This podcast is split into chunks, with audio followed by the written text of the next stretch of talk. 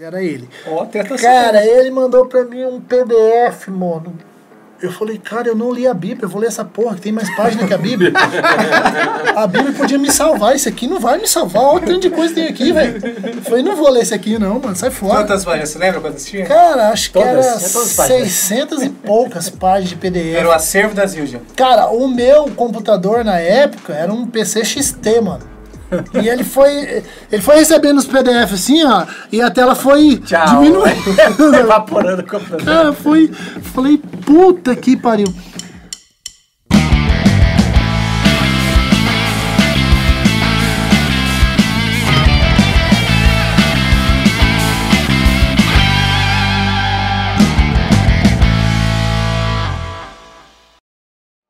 Fala galera, beleza? Mais um TheCast começando e hoje já abrindo com entrevista. Brasil pediu, saiu na mídia, comentaram aí em todo é lugar. Namoro é Drummer, saiu no, na Zildjian. Qual é o negócio? Temos aqui o primeiro convidado da série de entrevistas aí. E nada mais nada menos que Dom Batera. Isso aí. David Denner Cespedes. Fala certo, mano. Ou Dave Denner Cesp. Aí, ó, você erra. Ou dever de idade ou se você quiser chamar. Ó, eu já vou abrir com um negócio polêmico pra você aqui, ó. Polêmico. Pô, que eu te fiz, cara. Não, é, que é, é- ó, você sabe que é uma treta aí que já acontece faz hora no meio dos bateras. Eu vou te falar uma coisa. O que, que é melhor? Tá, porra, já? É aqui, ó. Abrir Nossa, hein? Me falar uma coisa, o que, que é melhor? B8 ou B20? Será que o B8 é tão renegado assim quanto diz? Será que o B20 não é tão Eu tenho a resposta para as duas opções, em duas situações. Qual seria? Dom Batera prefere B20. Ah. DB Usinagens prefere B8. Então você que fica nessa tretinha com seu amigo, não, porque eu tenho um prato B20, você quer? Ah, não, que eu tenho um B8, mas grita pra caramba. Mas existe uma dica muito Respondeu. boa pra dar sobre isso. É, isso falando de DB. Caras, por favor, você que sai do prato B8, luta pra comprar o seu B20. Não ataque o seu B20 como você ataca o seu B8. Amigão, ele vai rachar e aí você é obrigado a ganhar o seu dinheirinho. Aí, então não ataque o seu B20 como você ataca o B8. Tira um pouquinho a mão, entendeu? Inclina mais o prato se for o caso. Faz igual o Wesley, põe ele dessa altura aqui, assim, ó, pra Wesley gravar. É, alguma coisa parecida. Mas não ataque igual, use ele diferente. Mas eu, em si, pra tocar, eu prefiro B20, mil vezes. Porque tem aquela crise, né? Os caras falam assim, não, porque B8 é horrível, não sei o quê. Mas, cara, a gente viu com o Bruno Shell quanto que é incrível, né? O que ele consegue fazer com B8. Cara, não só ele. palavras, é, Hoje no mundo existem vários pratos B8 até B12, com citações sonoras assim bem, bem próximas até a alguns B20s. É, o Michael sabe, vocês estão aí. Com a entrada do mercado dos pratos da China, o que, que aconteceu? Defasou um pouco o B8. Porque antes da pandemia, né? Existia antes e pós. Antes da pandemia, o que acontecia? Você tinha um acesso a um prato B20 incrível, que ele valia quase um prato de um B8 nacional. Entendeu? E aí o que aconteceu?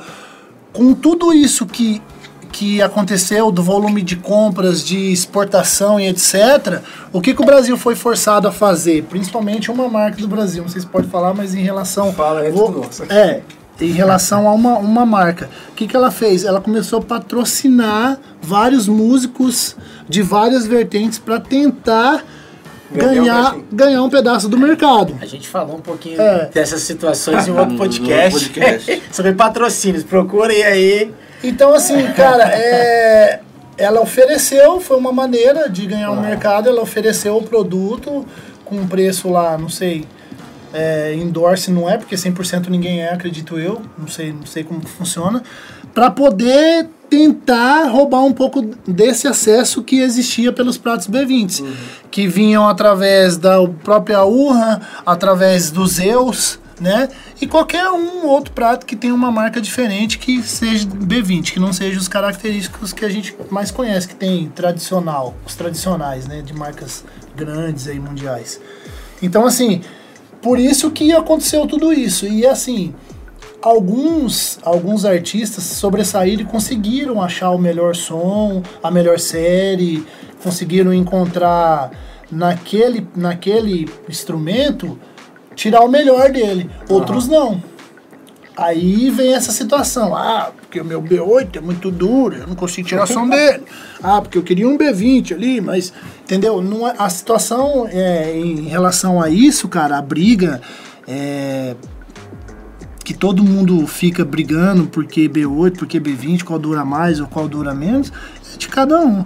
Eu acho que prato, tanto prato quanto qualquer, qualquer outra parte da bateria ou bateria mesmo, é particular de cada um. Eu prefiro uma caixa de madeira, você prefere de metal, ele prefere acrílico, ele prefere aquelas com material reciclado, então é de cada um. É, tem gente que prefere é. Tem gente que prefere Menro, tem gente que prefere Mas não, peraí, deixa eu te, te cortar já cortando.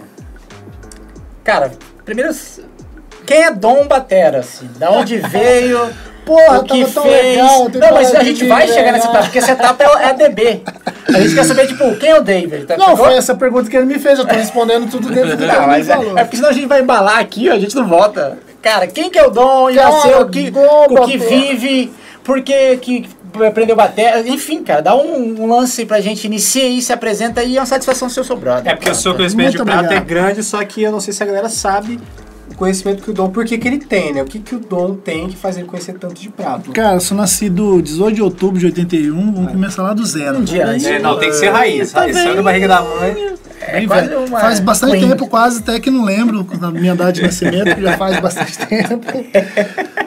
E, cara, é assim, eu comecei no mundo musical, tinha 14 anos, tocava numa igreja católica e um dia o batera faltou. Você tocava em igreja, cara? É, toquei numa igreja católica, sou católico. Nossa, eu nem sabia que igreja católica sabia tinha que... instrumento. E... Não, isso sim. isso sim. Não, não vai com preconceito, é porque, tipo assim, a gente não, vê mas mais... Tem, cara, é. Não, tem, realmente... Mas eu vejo carro. Não, não. Igreja católica. Realmente o que acontece, assim, é a igreja evangélica, ela investe muito na música. Uhum. A igreja católica já não investe tanto. Entendeu? É um pianãozinho ali, talvez? Né? Não, né? nem nada. É um violãozinho só com o cara cantando sozinho. A vida inteira foi assim.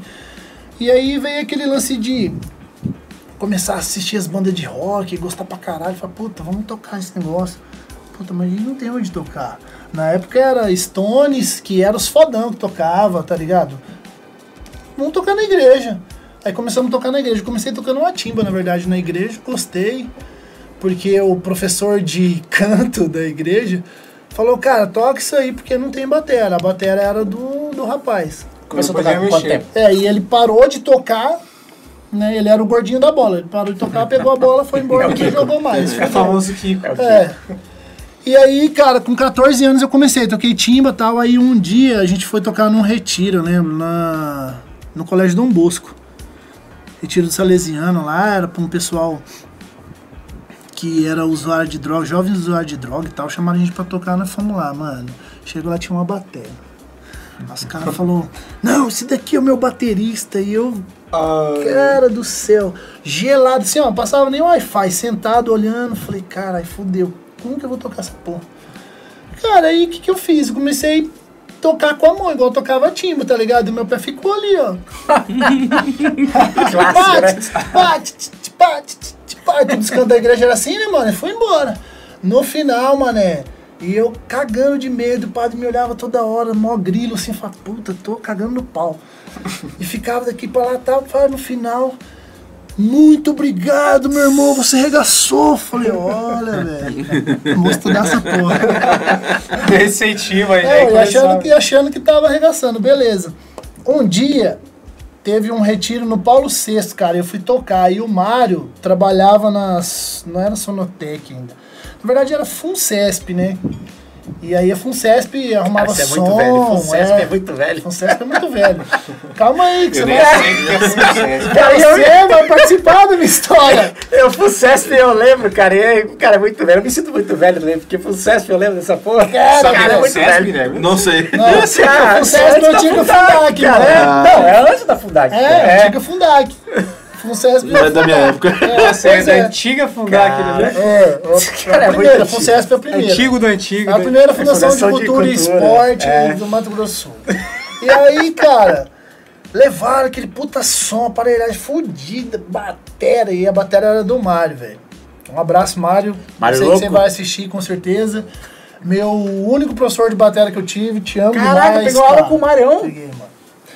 E aí, cara, o Marião já tocava pra caralho, pedal duplo, tocava uns lances de Anthrax pra caralho. Você fala, puta, eu tô fudido, velho. E, mano, ele falou, chegou assim e falou, ó, é o seguinte, vou montar essa bateria, mas no final você tem que me pagar uma cerveja. Beleza, pra mim isso era tranquilo, né? E ele montou uma Mapix que ele tem até hoje, cara, é enorme, assim, ó, 8, 10, 12, 14, 16, um monte de coisa, um monte de prato. Tem prato? Eu tinha dois pratos. Não, pode usar tudo meu. Colocou assim tal, cara, aquela pressão, sentei na bateria. Falei, cara, e agora? Fudeu, mano. Foi um fracasso total, assim, porque tinha muitos outros músicos. Eu toquei duas músicas, o Mário assumiu o resto. Obrigado por me salvar.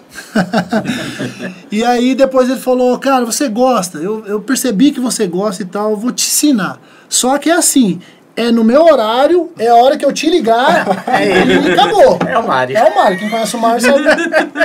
então, de repente, pô, tomei um banhão, ia sair com uma garota, tá ligado? Puta, velho, ele ligava na hora, assim. E era telefone fixo, né? Prrr, minha mãe. Filho, é o Mário. Puta, lá vai.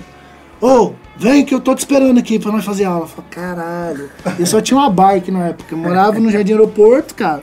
E ele morava lá na Sobrinha, onde ele mora até hoje. E lá ia eu. Aí pegava umas aulas com o Mário, fui tocando, cara. Aí a gente montou uma banda na igreja. E aí começou a vir aqueles lances de CPM, de Charlie Brown pra caralho, um monte de coisa, porque em inglês ninguém conseguia cantar. Uhum. E aí nós montamos uma banda e um dia nós tocamos num lazer no coração da gente, o mais que disso. Caraca, era sábado. Toda vez que o Michael ri, você já sabe sábado que é da tarde. Toda vez que ele né? Não, e era, Caralho, não, e era um velho, negócio verdade. fantástico, assim, mano. Porque na minha rua parecia que tava, sei lá, o, o Bon Jovi chegando, sabe? Chegava de van, A cara. van chegava na Era frente da minha fudido. casa, carregava todas as coisas aqui, vanzona no ar, aqui, ó. Paizão pra caralho, aqui, ó. mal, Descia o cara, o motorista falava, não, pera aí, pera aí, fica aí na van. Aí ele ia lá, avisava que a gente chegou, parava atrás do palco. Cara, a gente subia assim, nossa, velho, parecia que era. Caraca, cara. E nós fomos tocar num rolê desse. E tinha ensaiado cinco músicas. Aí nós tocamos três músicas. Aí o cara falou, ó, só mais uma. Não, beleza, canja três músicas. E eu já morrendo de medo, porque a, a bateria era do Mário e o Mário falava, filha da puta, canja é três músicas no máximo. Você toca essas três músicas e vai embora. Desse jeito. Não vem querer fazer show aqui, não, que você não, você não foi contratado fazer show. Beleza, mano. Três músicas, olhei pros guris e falei, ó, shh, demorou, beleza. Cara, lá embaixo, mais um, mais um. Aí, aí o cara que, na verdade, era a Marlene, finada Marlene, que narrava os rolês.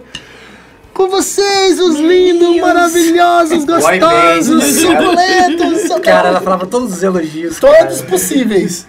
E aí ela falou, não, mais O grupo uma. musical, ela sempre falava o grupo musical. Aí, Caraca, cara, ela meteu pra gente tocar mais uma, tocar mais uma. Aí pediram mais uma. E a gente só tinha cinco músicas, velho. Não tinha mais música.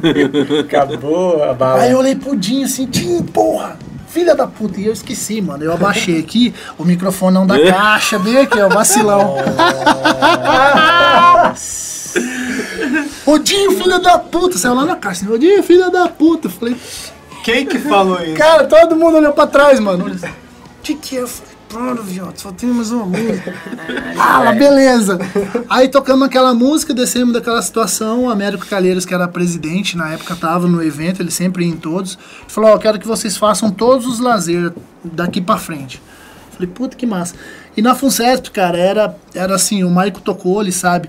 Era muito rolê incrível, assim, desse, desse tipo, pra quem tava começando, assim. Era, cara, Cara, a cultura era nervosa, assim, pra nós. Tinha lazer no coração da gente, arte na praça, só rock no horto, show na cidade. Rock no Horto. Cara, você, você tocava em todos os bairros de Campo Grande, em todas as escolas, nos lazeres. E nos shows da cidade você tocava em tudo quanto é rua que tava inaugurando. Asfaltou uma rua lá, vai ter um show.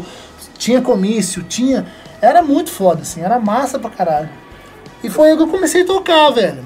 Foi época de ouro, então, pra você. Ali no gurizinho É, você já começou. massa. Puta, eu comecei já, né? Eu tive essa 2000? Era 2000, 98, 99 e 2000. Era o que era banda de amigo que você chamava, que tava ali. Não, na verdade não era 2000 não, era 2000 14 anos, não, é antes, né? 2004, 2003, 4, 5, acho. Isso já fazia bastante tempo já que já tava. Ah, tá. Eu comecei com é, 14 igreja, e foi aí- indo, é. Fiquei mó tempão tocando na igreja antes de acontecer isso aí. Mas o período profissionalmente já foi com 14 ou você pegou tipo 16 não, ou 20? não, profissionalmente nem até hoje não sou ainda.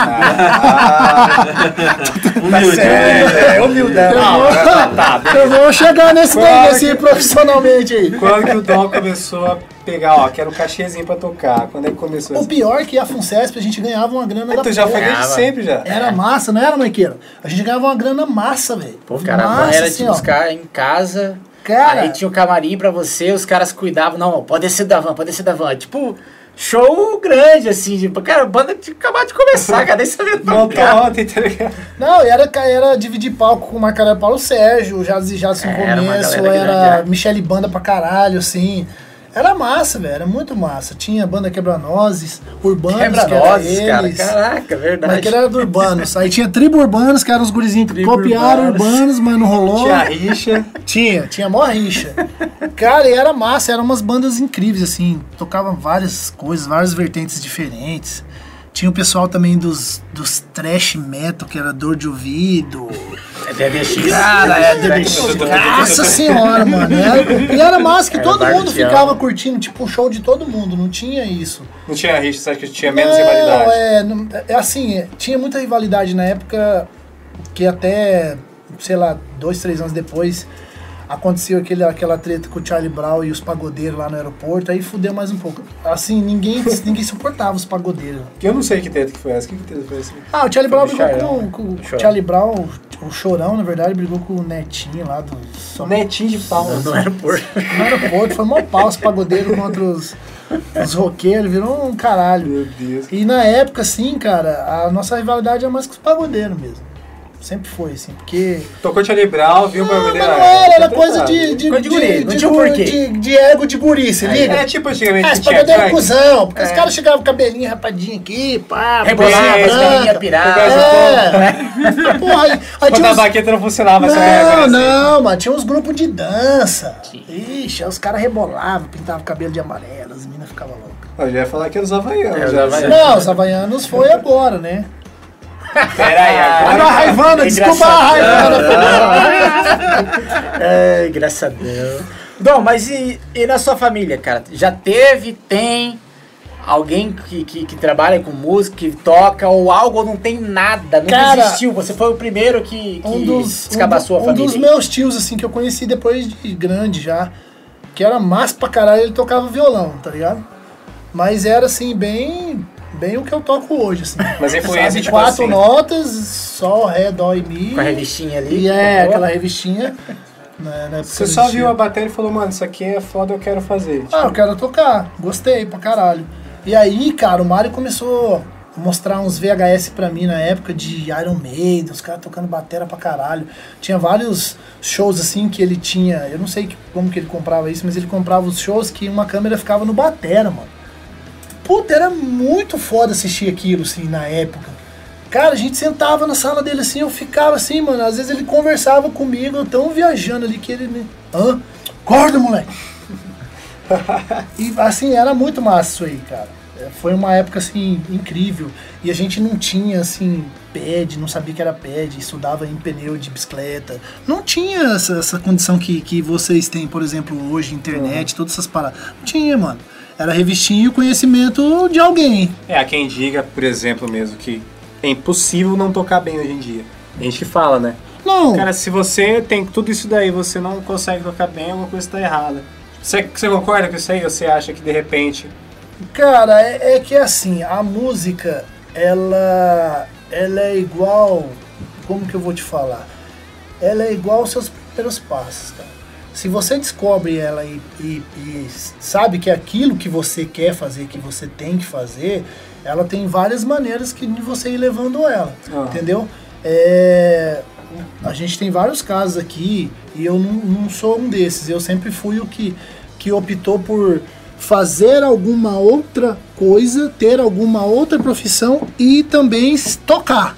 A música tá bem além de, tipo, ficar fissurado em ser um Nunca fui, tipo, um cara de estudar, de. tá ligado? É, é, era a briga do Mário. Ele desistiu de mim por conta disso. Ele me passava as coisas eu e. queria eu... que você ficasse um. Ah, eu não queria, lá. mano. Eu queria sair, queria tomar tereré e jogar bola e essas porra toda, entendeu? Curtir a música de fato. Não Se ficar, tudo tipo... aquilo que ele me passou em um ano eu tivesse feito, né? Pô, hoje eu estaria, sei lá, com uma banda foda aí, ou um sertanejo, ou sei lá o que. Também não sei. A vida da gente muda muito, né, cara? Mas eu, na, na minha forma de ver, o que eu encontrei para mim foi isso, sabe? Eu nunca tive intenção nenhuma de viver de música, nunca. Nunca foi. Sempre tive um sonho de ter uma bandinha, de tocar pra caralho. Mas já por começar dessa forma, você já tocar com o público, tá ligado? Foda-se que era o pessoal do bairro, da vila, foda-se, mas é, entendeu? Uhum. Então a gente já teve essa oportunidade. Logo os, cedo de É, cara. os caras da minha banda, por exemplo, hoje quem, quem toca só é só o João. Que ele é foda, guitarrista fudido de rock e toca sertanejo com a voz do, sei lá, daqueles Jades e Jades, ou outro lá que canta grosso pra caralho. Entendeu? Mudou totalmente, mas ele continua na música. Os demais. É isso que eu ia te falar. Quem que você tá acompanhando hoje em dia? Cara, hoje toca V12. Na verdade, assim, tem. Vai fazer quatro anos. Vai fazer isso. Faz agora quatro anos que eu sou baterista só da V12. Quando me apresentaram um projeto, chamava Banda V8, é, eles chegaram para mim, ó, o projeto é isso, isso, isso, isso, isso, isso. Falei, beleza. Pelo que o projeto me oferecia na época, eu falei, cara, eu não quero tocar mais com ninguém. Entendeu? Porque assim, é, eu vou voltar aquilo de lá atrás que eu falei. Quando você encontra o seu caminho na música, consegue conciliar, que foi o meu caso, e você vai crescendo, virando adulto e vai vendo que aquilo não é, não é o seu carro-chefe, você vem com outras responsabilidades, que é família, é outro trabalho, são outras coisas, entendeu? Não, você não visionou aquilo, você não se dedicou para aquilo, não se preparou para aquilo. É como um vestibular. Quando você está na adolescência e tem a opção de estudar para viver disso, é quando você tem que fazer. Ah. Depois de velho, você não vai mais fazer. Mas será que você, tipo assim, é, em algum momento não falou, cara, acho que vou tentar, tipo, de uma vez? Não, eu não nunca, teve nenhum. Não, não, cara. A minha vida inteira eu sempre achei, achei que o meu lugar não era assim. Sério, mas de cara, por que você achava isso? Você, você não assim, queria levar isso A mesmo? primeira coisa, porque assim, não tenho preconceito, não odeio, não é nada disso, mas eu nunca quis tocar sertanejo. Uhum. Mas aí no tipo. Aí você coloca hoje isso e coloca isso há 22 anos atrás. Aqui, há 22 anos atrás, não existia rock, o Mike tinha sabe. Nada, tinha nada. nada. Vocês foram pioneiros, então, muita coisa. Fomos nós. O, o projeto Só Rock no Horto existe porque a nossa banda, chamada FX3, chamou o Américo e criou isso, mas não com esse nome, não. Foi o intuito da ideia de fazer isso, um dia só de rock. Então ele, com toda a equipe dele lá, falou: não, vamos fazer o Só Rock no World. Então você se sinta honrado de estar assistindo o podcast do precursor do rock. Quando ele chegou era tudo mato. Ah, né? Ele chegou com bandana, chegou com bandana, uma caixa roqueiraça. Eu vou desbravar esse tempo. Mentira. Existiam muitas bandas antes de nós. A banda do Mário mesmo, Curto Circuito, Cactus Cola, que foi até um nome de uma banda que a gente usou depois. Marião, pode usar? Pode usar, usa essa porra aí, foda-se. O Luiz era do Caxtol, vai tocar com você, então. Antes da gente existiam muitas outras bandas fantásticas. Pra quem assim, não é de mano. Campo Grande, cara, esse Caralho. Mário é um lendário aqui de Campo Grande, assim. Ele trabalhou com a Fundação de Cultura, com a Prefeitura. É batera, deu aula. Sonotec. É muito louco, aluga louco mesmo. Batera. Aluga batera, então, tipo, ele tem aquelas Pearl de 80, de 70 até hoje, aqueles tom de 12 por 24, 13 por 418. Isso aí. A Mapex, cara. 18. Cara, e todos os eventos do, do, que a Fundação de Cultura fazia era a batera do a, a, ou a Pearl ou a Mapex lá. Do Mario, louco. E aí de você se reclamar, velho. É tipo, ah, tá desafinado. Afina essa porra aí. Certo. Cara, ele era, ele era, muito louco mesmo. Criou casca, então. Com não, e era... E Gente assim, boa, pra caralho. Mas era loucão, assim. Se, tipo, pra brigar era daqui pra ali é rapidão. Eles são, cara, eles são os precursores do rock. Ele, o Armoa, é, é Rodrigo Tosetti, Quer ver quem mais? O Cambará, essa galera, verdade. Luiz Henrique. O Big era do rock também. Pô, é, Tio Biga sempre foi do Ah, baile o Tio Big é baile MPB. É, música show. Vocês estão falando de trabalha gente antiga, eu fico pensando, eita, tem um monte de gente atrás, tem um monte de gente atrás. Não, a Big gente não vem é- falando dessa Big é galera verdade. do rock, né? Então, eu fiquei pensando, será que ele já tocou rock também? Tio Big ficou Ah, sabendo. Tio Big já tocou tudo. Ah, cara, Tio Biga é o único cara que ele Não, toca ele- fumando ele não chegou- a cinza, velho. Ele é chegou mesmo, acho que o, José Antônio Pereira falou Tio assim, vamos- cara. vamos tá aqui. Tá ligado? Tio Biga tá, ele tá disputando com o Kate Richards lá, pra, Tá, ser- pra ver quem vai ser o ser humano mais Tá. indestrutível do mundo. Caraca, ele, ele tá lá com a bateriazinha dele até hoje. Mas, cara, você entrou num ponto que eu acho bem legal, que vocês estavam falando aí de pioneirismo, que você vê que hoje em dia às vezes isso não acontece mais, né? Acho que a gente bem sabe que às vezes a galera quer fazer alguma coisa, mas tipo assim, por ter uma condição na sua cidade em algum lugar, ela não vai pra frente, né? Porque ela acha que depende de outro pra acontecer e tipo, com vocês são diferentes, né? Até que você também, de repente, que você criou alguma cena em algum lugar. Você vê como que é louco, né? Porque você vê a raça dos bateras de antigamente para hoje em dia, que parece que meio que agora, com esse acesso à facilidade na internet, não sei o que, a galera, tipo, tá querendo um negócio imediato e fazer assim acontecer, mas, cara, ralar um pouco mais do que antigamente a galera não quer, né? O que vocês acham disso aí? Cara, na verdade, hoje em dia todo mundo busca um atalho pra tudo, né? É um atalhozinho, É né? justamente por isso, porque hoje um botão ele faz várias coisas na sua vida, né, cara? Basta pegar o celular, apertar um botão, entendeu? E não é assim, o instrumento ele não tem atalho, ele tem a sua dedicação, cada um encontra a sua maneira de, de, de tocar, de, de fazer alguma coisa mais fácil, mas não quer dizer que, ah, puta, ele toca pra caralho, eu vou pegar um atalho com ele. Não tem, cara. É o estudo do dia a dia, dedicação, é ouvir bastante música de várias coisas, entendeu? Ou de uma coisa só pra você dominar. Eu acho muito escroto quando alguém fala, ah, o cara é bom, mas ele é bom só naquilo. Porra, velho, vai ser bom só naquilo, então, pra Exatamente, você ver né? como que é, vai se fuder, mano. Parece que o cara descredibiliza o outro, né? Ah, o cara toca só metal. Põe ele pra tocar ali no bar. Foda-se, mano. O cara toca metal. Você toca metal? Que é difícil pra bichinho. Pra caralho, velho. Pra caralho. Então eu acho muito escroto, limitado, um pensamento muito pobre, assim, tá ligado? Porque se o cara se dedicou pra fazer isso, mano, ele, ele tem que ser bom nisso.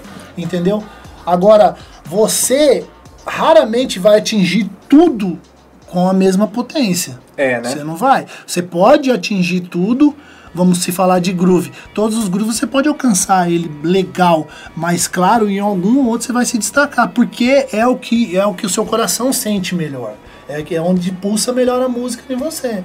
Em mim pulsa no rock, nele pulsa no pagode, nele pulsa. Agora não quer dizer, ah, o cara não toca pagode, ele é ruim, velho, puta. Não, não é isso. A situação é que é, por conta disso, todo mundo acha que tem um atalho. Ah, porra, o Juste toca pra caralho lá, para de fazer sei o quê. Como que é? Aí, o Juste, aí você vai lá na casa do Juste, onde começa o desinteresse. Ô, você pode me passar uns negócios? Posso. Beleza, aí o Juste passa lá, assim, ó. Lento, tá? 60 BPM. Ah, mas pra você tocar daquele jeito lá no show lá que eu vi do Plebeus é assim? Ah, é assim. Aí já, já deu uma preguiça, tá É ligado? vislumbre, né, que a galera tem. Já, já broxou aqui, ó. Ah, beleza, então. Aí o Juste, achando que o cara vai querer alguma coisa. Ô, mano, você vai voltar aí que dia? Não, não, Vamos vamos, estudar combinar. junto e tal, né? Vamos combinar. Ah, eu combinar. Eu imagino Beleza, vocês, mas, mas até. eu- eu acho Vamos que- combinar.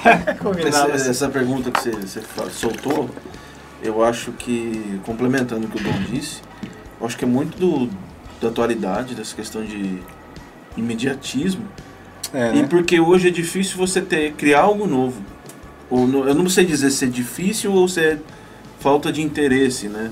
Mas digo assim, é, se você volta anos e anos atrás, décadas assim, é, você tinha estilos que em determinada- determinadas regiões ninguém conhecia.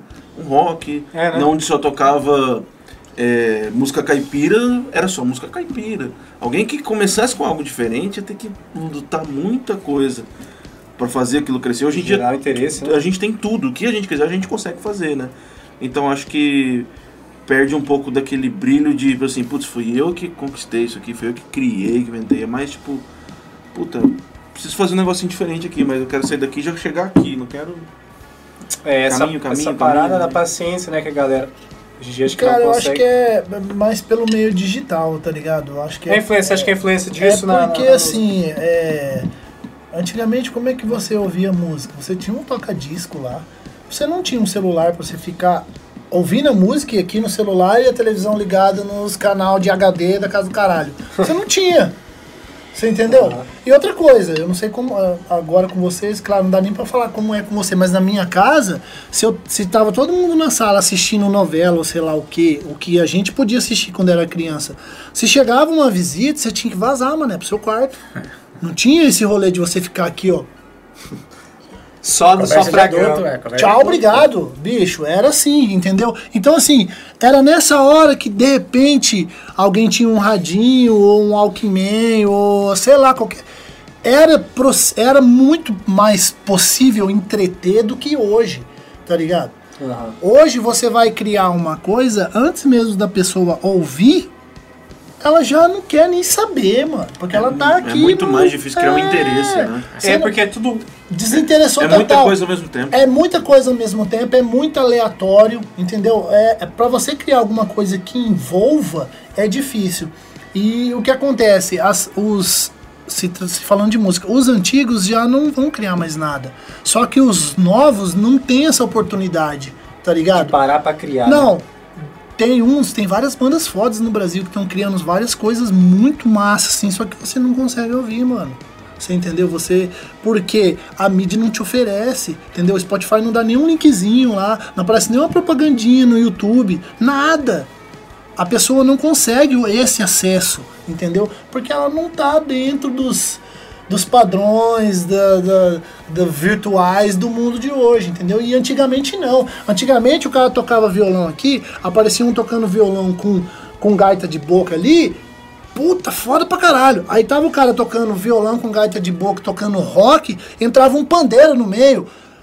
Puta, mais foda, entendeu? Só que já fez isso, não tem o que não tem como você entreter hoje. Olha o que que entrete hoje. Funk, cara. Não tô tirando, desmerecendo nem nada. Mas, bicho... É sempre o mais do mesmo, é a mesma coisa sempre, é tipo isso? É, é o que tá acontecendo que essa, hoje. Essa questão, assim, de, de é difícil você cativar, por exemplo, a atenção, né, da, da pessoa, é porque hoje a pessoa não quer parar pra ouvir, falar, cara, ouvir essa música, essa música é assim, acessado. Não, o cara quer passar um passatempo, o cara quer botar uma coisa para distrair, para chorar, para ir, sei lá, mas não é, se, se, tratando de música, assim, o cara não vai parar pra ouvir uma música hoje, porque, cara, essa banda aqui é massa, eu vou ouvir. Não, pô, essa banda aqui tá tocando tudo quanto é lugar, eu vou ouvir. É por isso tá aí também as músicas de dois minutos e meio, máximo Exatamente. três, né? Até, Até menos, né? É, eu é, acho que três já tá ficando complicado. Um verso, é, três já tá ficando complicado. Só que, cara, é assim, é, vai muito também, eu acredito, de, de criação. É uma coisa que. O meu filho tem oito anos, cara, ele ama Michael Jackson, velho. Ele ah, não é? escutou Michael Jackson na escola dele, os amigos dele muito menos, entendeu? E aonde a gente vai ninguém escuta. É porque escuta em casa. A mãe dele tá lá fazendo as coisas, sei o quê, põe uma música dessa, põe um, um rock antigo, põe, entendeu, um, um harmonia de samba. Então, assim, ele tá envolvido nisso. Ele se prende brincando nisso. E então, assim, eu acho que é muito de criação. Não só em relação ao meu filho, já vi várias outras crianças. Cara, um dia a gente tava na casa do papo, o gurizinho passou de skate, juro por Deus, assim, ó. Foi eu e o Chico Mineiro. Eu falei, caralho, velho. Sabe assim, um contrário. Cara, eu olhei assim, mano, parecia que eu saí. Eu saí assim, ó. Explodiu a cabeça. Não, eu saí da Praça do Papo assim, ficou só eu, aquele guri, o skate e ele cantando Chico Mineiro remando aqui, mano, ó. E o Lucas atrás dele andando de skate também, tá ligado, meu filho? Eu falei, mano, olha que massa, né, cara? De Tem repente, algumas coisas que estão vivas ainda, né? É, você entendeu? Não, não quer, não tô querendo dizer que o que tá lá atrás tem que ficar preso, não é nada disso, mas que seja envolvido por alguma coisa que vale a pena, entendeu? Que, uh, que nós agora que somos pais, vocês vão ser pais, entendeu? Que envolva os seus filhos com os gostos musicais que vocês têm. Não obrigue ele, puta, é o meu caso, por exemplo. O meu filho montava bateria, ele tinha três aninhos. Ah, ele queria tocar? Não, ele queria mexer, não queria tocar. Aí, não, você vai tocar porque eu sou baterista. Não, você acha que eu vou tirar o meu filho de arrastar o carrinho dele lá, ficar conversando com os hominhos dele, brincando, assistindo o desenho dele? Não, você tem que aprender batera. Não é isso. As coisas vão acontecer naturalmente. Eu aprendi com 14 anos, depois de muito tempo, entendeu? Quanto tempo a música teve envolvido? A minha mãe é roqueira, velho. Roqueira mesmo, é mesmo? Assim, a minha mãe é roqueira total, ela nem gosta de sertanejo. A minha mãe, entendeu? Ouvia é, Queen pra caralho, Pink Floyd, Guns, tudo isso aí, aba, esses dances mais antigos, mas minha mãe não ouvia sertanejo. Era bem pouco, entendeu? Já o meu pai era sertanejão nossa, Pá, Milionários é rico. Cara, Zilizaro, Ziquizeca, é, sei, Teodoro Sampaio, Gini Gênero, velho caminhoneiro, mano. O que, que vai escutar? Caraca. É isso aí. Então, assim, eu, eu me envolvi, eu ficava mais tempo com quem? Com a minha mãe. O meu pai sempre na estrada, sempre na estrada. Não quer dizer que eu não goste, mas, entendeu? Uhum. Foi a minha criação, era o que eu tinha. E mesmo brincando, a gente conseguia se concentrar na música, tá ligado? Porque depois você ia lá sei lá, tava tomando banho ou fazendo alguma coisa ou brincando mesmo, você tava cantando aquela música, tentando cantar, né? Porque era inglês, sempre foi mais uhum. complicado. Então as influências são desde aí, né? Você vê que tipo a formação musical como é importante na base, né? Que às vezes acho que é até legal para você até no futuro saber, né, tipo, um pouco do que você pode de repente pesquisar mais a fundo, seguir. Quando você é pequeno, acho que hoje em dia tá mais fácil, né? Mas tipo, na, na minha época ainda e na sua de vocês, vocês não paravam, tipo, em algum dispositivo, internet, qualquer coisa do tipo, algum lugar, ficava, cara, vou pesquisar o que é música, né? Você tinha, tem influência familiar, né? Cara, cara eu, veio eu, o lance dos, dos radinhos de pilha mesmo. Uh -huh. Que nossos tios iam pro estádio Morenão pra assistir o jogo com o radinho de pilha pra poder ouvir a narração, que era muito mais massa, tá ligado? Uh -huh. Porque várias vezes a gente foi assistir e não tinha narração. Você tinha que ficar ouvindo assim e tal. E aí, às vezes, tinha um senhor que tinha um rádio lá no estádio e ia todo mundo perto dele, mano, aqui, ó, para tentar pegar pelo menos um pedacinho. Então, assim, na nossa geração, quando alguém tinha o radinho, o outro trazia pilha, e a gente ficava ouvindo aquele, sei lá, tipo, todos os sábados era discoteca, chamava discoteca, tocava uns dance massa, muita coisa antiga, uhum. Modern Talk, Cindy Lauper. Ó, oh, Cindy Lauper. É, isso aí. Então a gente ficava muito envolvido com isso. Se perdia, é, não se perdia tempo, mas é, se entretia muito tempo com isso. Porque a gente brincava o dia inteiro, tomava banho e sentava na frente de casa depois da janta, assim. E aí vinha os vizinhos, juntava todo mundo, ficava ali ouvindo música ali, conversando havia uma concentração assim para isso, entendeu? Hoje em dia até para você, pô, vamos tomar um tera, você toma um tera com um amigo seu, velho, entendeu? No máximo, uma vez na semana. Quando dá, né? É, vamos combinar que parece que há 10 anos atrás uma hora era 60 minutos, né? Agora uma hora parece que é 10 minutos. Estranho pra caramba. É, tá muito.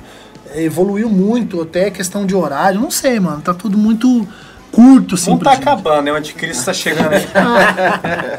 Não, você falou, cara, alguma coisa de determinação, esforço, etc e tal. Hoje em dia você toca pelo lado do canhoto. Na esquerda. Né? Mas nem sempre foi assim. Não. O senhor apertou. Ih, ia fazer a piada aqui, deixa eu falar, fazer piada com cunho político, deixa eu Olha a piada aí. Apelou, perdeu, apelou, perdeu. Ai, deixa eu falar. E aí, como é que vai Cara, é, pra quem não sabe, o Dom. Pô, Cara, eu sou destro, né? eu sou destro. Conta essa história aí. Pra tudo, sim. Sou destro, fui destro a minha vida inteira. Tocava até. Muita legal. gente não sabe disso, hein? É. Vai falar aqui. Primeira Revelações. É, revelações. Hum. Casos de. Sofri um acidente e quebrei umas partes do corpo. Eita, pega. Tem joelho, tem pino aqui. E não conseguia mais tocar desse lado, nem bumbo, nem chimbal, né? Agora falar hi-hat, né? Então, eu usava, né? Não consigo mais usar o hi-hat. tá Agora dá tempo. E aí, pra não ficar sem tocar, tá ligado? Porque eu gostava muito, a onda era muito massa, mesmo não sendo assim meu, meu carro-chefe, eu gostava muito, aí eu inverti, cara. Inverti a patera. Só que o que eu fiz a primeira vez? Eu lembro que eu pus só o bumbo assim na esquerda. E, cara, ficou muito estranho, assim, não conseguia fazer nada. Falei, caralho, vou inverter todinha essa porra, foda-se. E inverti tudo. É... Pera, então você colocou o bumbo aqui, a caixa ainda tava aqui, o Não, o que aconteceu? A primeira coisa que eu fiz, na verdade, foi isso aqui. Ah, que é tá. como o Lucas Santos do Social Drums toca, galera. Ele toca aqui. Ele é canhoto, é, traidor, safado, canhoteiro. Em vez de meter aqui na canhotona, pezão esquerdo, não, ele toca aqui.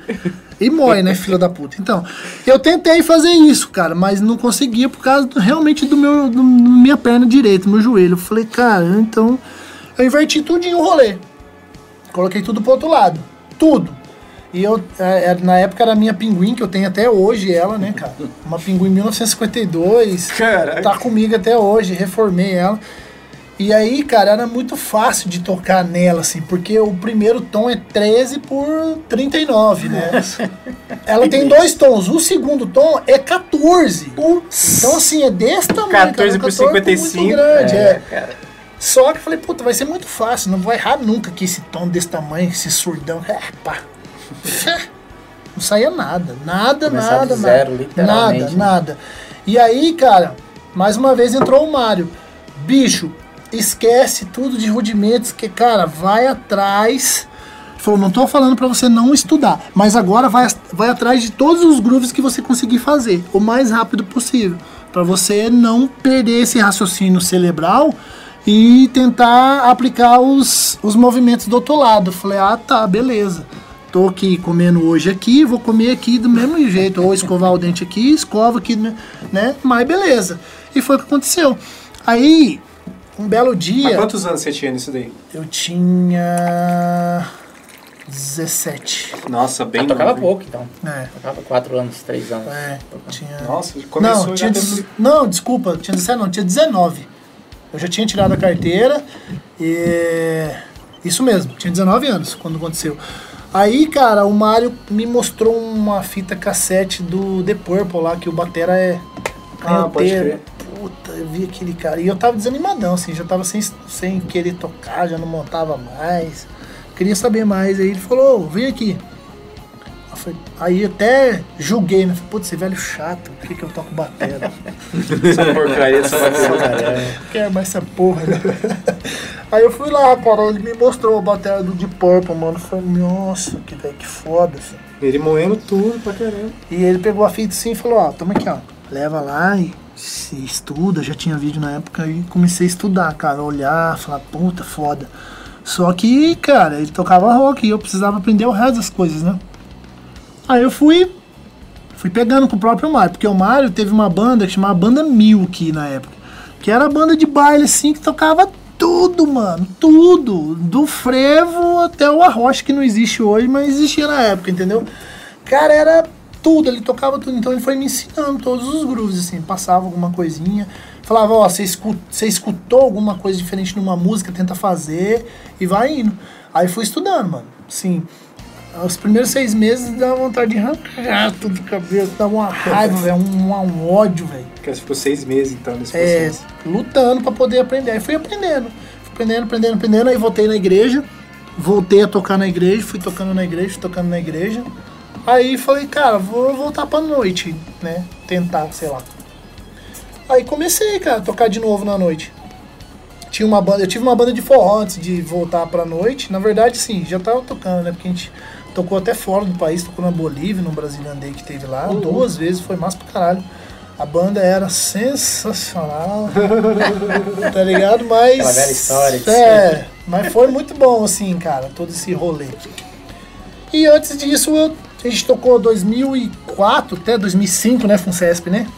Cara, foi daí, 2003 um pouquinho pra frente. É, assim, acho que até 2004 ou 2005, eu não sei. Aí já tava tocando já na banda FX3, que foi essa banda que a gente montou todo esse rolê, tocava com o Maico, dividia palco com eles. Você achava pra caralho. Não tanto quanto quando ele tocava no Gilci Júnior, mas já se achava pra caralho. Encontrei várias vezes. Cara, cara ele, ele. É muito bom ter hold, Como cara. se conheceram na real, né? Pela força do ódio, mano. Isso é uma grande verdade. Eu não posso negar, ele é meu irmão hoje, mas eu tinha vontade de matar ele, mano. Você chegava ele chegava. Não, a gente, eu tocava com a duplinha bem paia mesmo, assim. Tá, pf, começando, abria show, pf, daquele jeitão. E ele chegava, mano, com o Pele Júnior, pá. Não, ele, Mike, aquela cachorra. Esse cabelinho aí, não, não tinha cachorro. Não, era esse aí, esse aí, camisa polo. Você tinha que ver, mano, mó papaizão. É, papaizão aqui, ó, sapatênis. Ah, e aí? Aqui, aqui, de calça jeans, mano. Ah, que horrível. Você vê como ele era cuzão, ele usava calça jeans. Hoje ele não usa nem a pau. E aí, mano, ele aqui, ó chegava. Passava de jogador. Ele encostava aqui, ó, assim, ó, no guarda-corpo lá do lugar lá. E o bacana com luvinha, parecendo uma roupa daquela de apicultor pra pegar na bateria dele, velho, que não podia nem pegar na bateria dele, tá ligado? Olha aí, bicho. A prêmio, na época, prêmio. Não, eu falava, cara, prêmio. que cara, e ele não, não cumprimentava nem a pau, velho. Isso que era mal, tá vai. Um dia você vai precisar de mim, E cá estamos. te pego. E aí, cara, passou um tempo assim, eu conheci ele através do bolho, eu tava no... Foi no QG que a gente se conheceu, foi, né? Acho que foi no QG do Rams, É, é. eu tava no QG lá e o bolho falou, oh, esse aqui é o Maiqueiro, tal, esse aqui é o Dom, tal. Ele tá abrindo uma loja assim, assim, falou, "Ah, demorou, massa. E aí foi quando começou. A DB ainda não existia nessa época. A DB não era pra existir nessa época, nem agora. A DB não era pra existir. Caraca, Nem, que era, nem, nem esse nome não tinha, tá ligado? Eu, eu fazia as usinagens, assim, pra alguns amigos, Mário, alguns outros amigos, Cambará, alguma coisa assim. Alguém, mas nem cobrava, nada. E aí, cara, dia o Bolha montou já bem pra cá, já, 2010, 11, sei lá, montou o QG. Aí ele falou, mano, tô com um monte de prato, podia arrumar pra mim e tal. Falei, ah, beleza. Eu conheci o Bolha lá no Stones. A gente dividiu o palco no Stones. Tocamos o FX3, cara, minha bandinha era muito legal, velho. A gente tocou lá várias vezes e o Bolha tocava lá também. E aí eu conheci o Bolha, mano. E aí virou amigo, criou uma afinidade assim tal, ficou amigão mesmo assim e foi rolando. E aí logo depois o Bolha montou o Air Central, que era o Bolha, o Gordão e o André. No 21, mano, é, o dia que tinha o Air Central, mano, era a galera. Aí ficava eu, era no palco de fora, assim. Aí tinha o palco, uma mesa de sinuca, e tinha umas pedrinhas, assim, umas pedras de jardim no, no, no, no canto do 21. Ficava ali eu, Davi, do Bruno e Davi, um abraço, meu brother. Ficava eu, ele, Diego, Cabeça e o Danilo, que era um cara que fazia cover do. Do Pearl Jam e do Creed, que Caraca. igualzinho, mano. Um metro e né? meio. É, cara, o cabeção, Danilo. Cara, era muito. Era do Meteora. Cara, é, Meteora, Meteora. isso mesmo. Era igualzinho, mano. Igualzinho. Maiqueira lembra desse rolê. Tava Link Park, Link Biscuit. Fudido, Desse mano. tamanhozinho assim, ó. Um metro e meio, cara. E a gente ficava, a gente ficava ali, cara, naquela pedra olhando aqueles caras tocar e as garotas tudo em cima dos caras. Puta merda. Bem sonho de, de guri, filme de colegial, assim banda. mesmo. É. Mas a gente já tinha banda, tá ligado? Só que não chamava nem uma canja, nada. Aí acabou que a gente virou amigo, assim, dos caras. De tanto ficar corujando pra caralho lá o tempo inteiro. Todo show. Famoso coruja. Pedindo baqueta, isso o que lá, viramos amigo. Aí conheci o Bolha. Aí, voltando lá. Bolha montou o QG, sei o que, lugando, lugando prato, lugando, rachou um monte de prato. Falou, mano, você arruma pra mim, arrumo. Mano, peguei 22 pratos dele, cara. Aí arrumei todos os pratos dele. Nossa. Aí o que, que o Bolha fez? Colocou no Instagram. E era a época que o Bolha tava no Michel Teló. Sim. Estouradaço no mundo, né, mano? O Michel tava aquela turnê aí, se eu te pego lá, até no Talibã ele foi. E, cara, o Bolha postou. Nossa, mano, choveu assim, de, de gente. Eu, eu não sabia como fazer, eu não sabia quanto cobrar. Cara, e aí falei, bicho, ah, sempre gostei de um dinheirinho, né? Falei, ah, vai ser agora. O famoso faz-me rir. tá? Vamos lá. Cara, e comecei a fazer. Comecei a fazer, fui fazendo, fazendo, fazendo, pegando Hoje é mundialmente conhecido, né? Como que era o processo no comecinho lá da DB? Cara, o processo lá no Quando não tinha nem o começo- nome da DB. É, não tinha nem DB. A DB foi o seguinte, era uma coisa que fazia muito errado, peço desculpas a todos. Usava é, é, broca, né? E lixadeira, assim, velho. E isso é uma coisa que não pode. Serralheria pura. Cara, não pode de jeito nenhum, velho. Mais criminoso que eu era o cara que levava pro tio da Calha e cortar com aquela tesoura do calheiro, assim. Né? Nossa. Esse era o mais criminoso que eu. Mas até então, todos iam presos. Então eu tava lá dentro da cela também por causa disso daí. Mas era, era a maneira que eu desenvolvi. Aí o que, que eu procurei fazer? Falei, cara, vou começar a pesquisar, pesquisando. Ficava horas, velho, no Google Tradutor, né? Porque nem todo mundo tem uma mulher que manja inglês. E aí ficava, Google Tradutor. Privilegiado. Aí fui entendendo tudo o rolê. Aí eu comecei, cara, a entrar nas páginas da Save, da Zildia, da Peixe. E fui mandando pergunta lá, tá ligado? E-mail mesmo. É meião, assim, ó. Chegamos lá. Como fazer? Como Cara, contar? não, tá, como depois. vocês fazem? O que que, sei o quê? Cara, um cara da Zildia chama Josh, Ele mandou um pra mim. Abraço, Josh, esse tá É. vendo. Aí, ó. Um abraço. Cara, ele mandou pra mim um PDF. Ó, humildade pura, hein? Quem que foi fazer o já que mandou? Foi, chama Josh, ele é do departamento técnico de lá. Ele não trabalha mais lá, saiu, mas era ele. Ó, tenta Cara, ele mandou pra mim um PDF, mano. Eu falei, cara, eu não li a Bíblia, eu vou ler essa porra que tem mais página que a Bíblia. a Bíblia podia me salvar, isso aqui não vai me salvar. Olha o tanto de coisa que tem aqui, velho. Eu falei, não vou ler isso aqui não, mano, sai fora. Quantas páginas? Você lembra quantas tinha? Cara, acho que Todas? era É todas as páginas. 600 e poucas páginas de PDF. Era o acervo da Zildjian. Cara, o meu computador na época era um PC XT, mano. E ele foi, ele foi recebendo os PDF assim, ó, e a tela foi Tchau. diminuindo. Evaporando o computador. Cara, foi. Falei, puta que pariu. Aí, cara, falei, cara. Ah. E e, assim, se fosse em português, né? Beleza, não, mas. Aí o que, que eu fiz? Eu falei, cara, eu vou lá no, no, no índice lá, glossário, pra ver o que, que é, o que, o que, que dá pra mim ler, porque eu não vou ficar lendo nada em vão. Aí eu li as, as principais especificações, assim. Aí eu entendi como é que funcionava, questão de têmpera, questão de liga, como que funciona martelamento, todas essas paradas para que que serve, entendeu? Aí eu falei: "Ah, então eu não posso usar esse tipo de material". Aí mandei de novo o e-mail para lá. Aí ele me mandou, mano, uma lista de ferramenta, tudo da Hilt. Hilt é, é é- são as melhores ferramentas do planeta, assim, cara. No Brasil não tem, tem muito pouca coisa que um ou outro trouxe, tá ligado? Mas não tem. E aí eu falei, tá, beleza, né? Eu posso transformar isso, em, sei lá, em Bosch, né? Que era o que eu conhecia. que eu não ia ter condição de comprar nunca, mas foda-se, né? Pelo menos vou ver. Mano, não tinha condição. Não tinha condição nenhuma. Aí eu falei, caralho, beleza. Passou um tempo, ele mandou bem assim, ó. Antigamente, os primeiros pratos da série A Custom foram todos feitos em fresa. Eu falei, ó, já começou a ficar massa.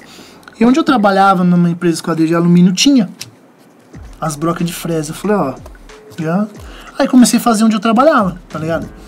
Fiz um teste, peguei um prato velho lá, fiz um teste, ficou bom. Falei, olha, cara, vou começar a fazer isso aí. E fui fazendo isso daí. Aí chegou um tempo que tinha uma máquina laser que fazia as usinagens nessa última empresa que eu trabalhava, o Marqueira conheceu, foi lá, viu o rolê todo. E aí eu fazia nela, tá ligado? Falei, puta merda. Aí o que aconteceu? Mudou por conta da matéria-prima, mudou todinho a, a- a sistematização na fabricação dos pratos. Louco, hein? Só quem manteve isso são os turcos. Que a gente quase não tem acesso aos pratos turcos, é mais as marcas normais e os chineses. Como sempre, os maravilhosos chineses arrancaram 70% de bronze, colocaram um latão sofisticado, Ai, que meu. existe o pinos e existe o pinos tratado. Eles colocaram o pinos tratado, Tá que é aí. o latão tratado, né? Num banho de níquel lá, Com um sprayzinho em cima de bronze. Tchau, obrigado. Pegaram ele, misturaram com latão e fizeram os pratos chineses. Que supostamente tem o nome de B20, né? Mas não são. Supostamente. É.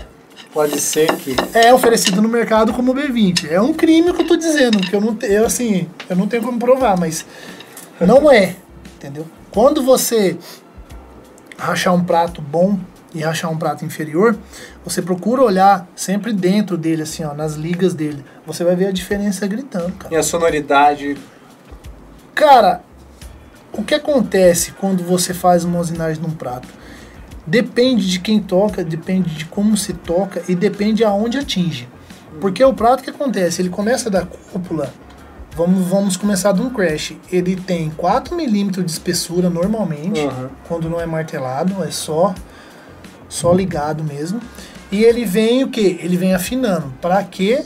Para o sustain começar e sobrar. Quanto maior é o prato, mais sustain tem quando ele é um crash.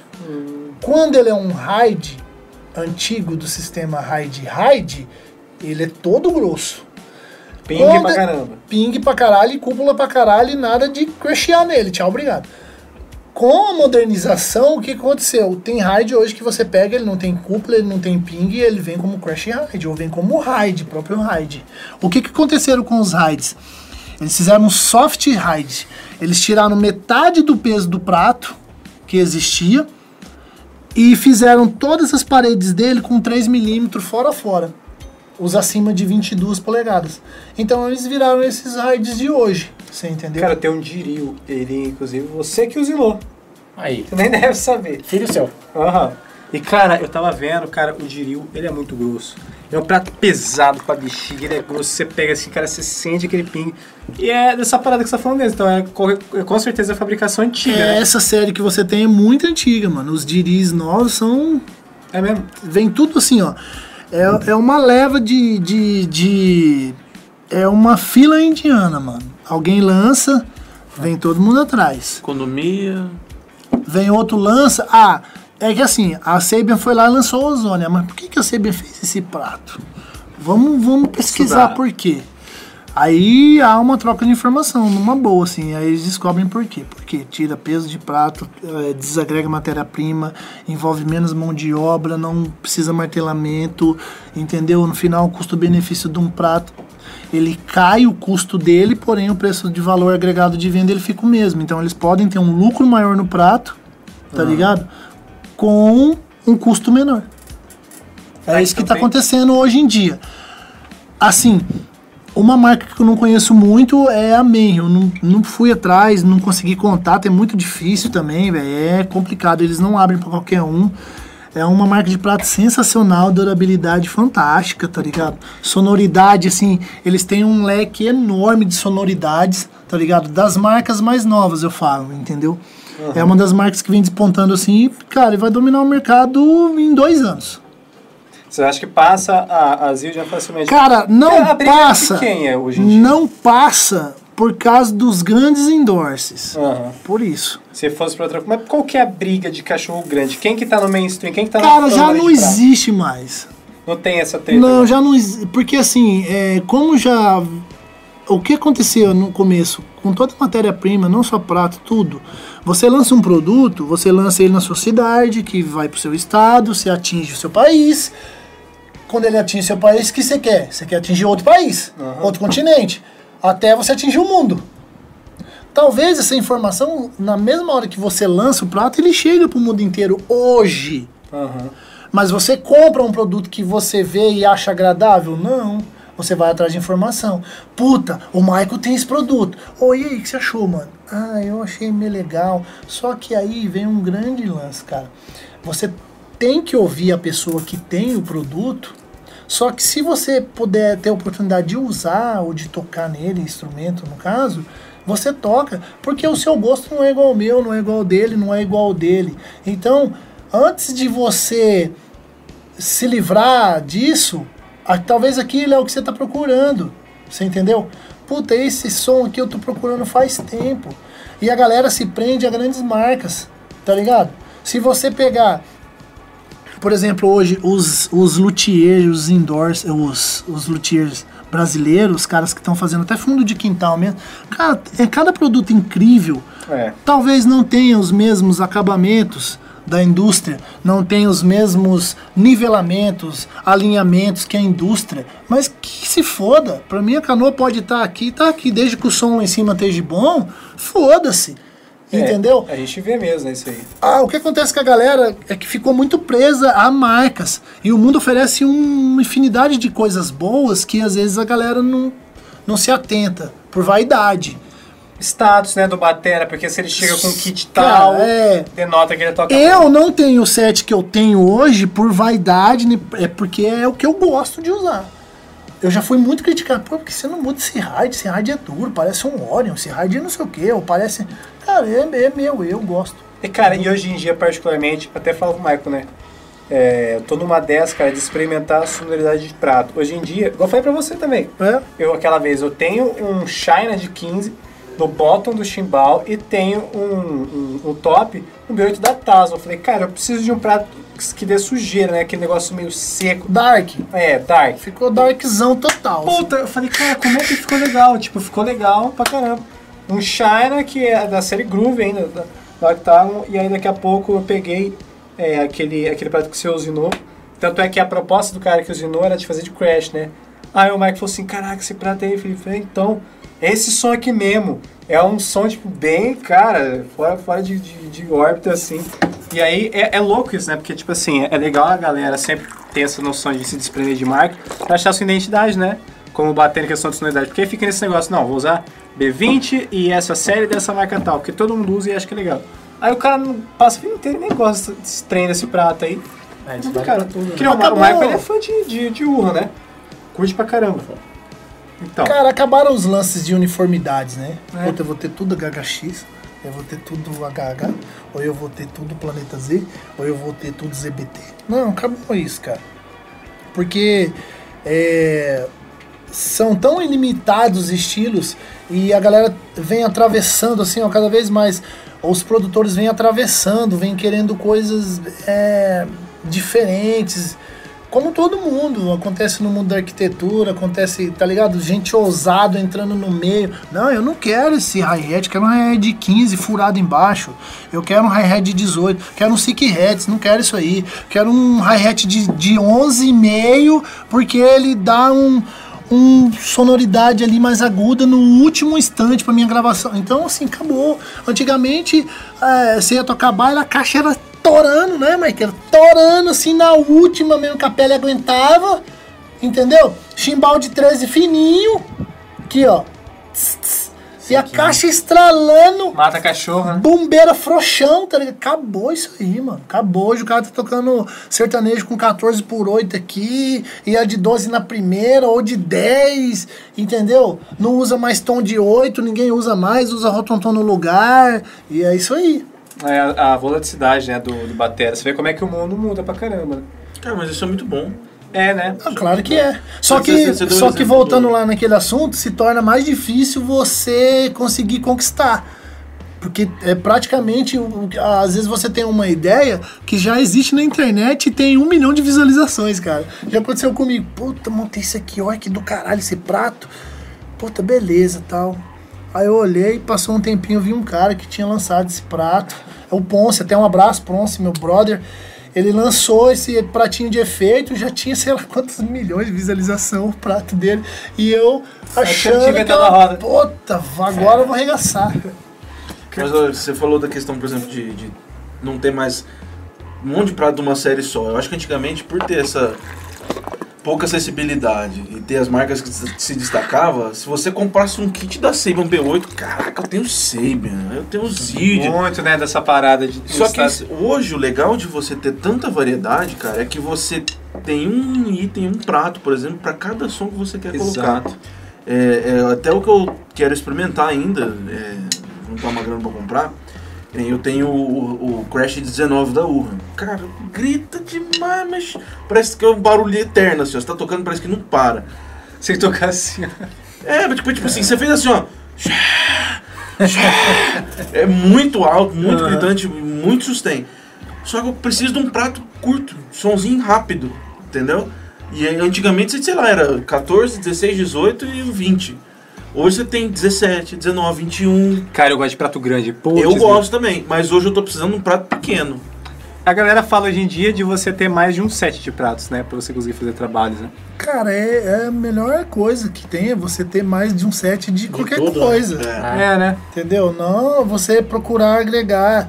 É, cara, eu já tive pff, tanta coisa. Uma vez eu tocava com a Jaqueline no, no Tibatata e o dono falou, cara, ainda tá muito alto, não vai ter como vocês tocarem mais com batera, você não quer tocar carrom, e o pessoal tá batendo direto aí, sem maduro, e caralho, tá muito alto, muito alto. Mano, e eu tocava igual uma moça, todo mundo sabe, os guris foram cansados de ir lá.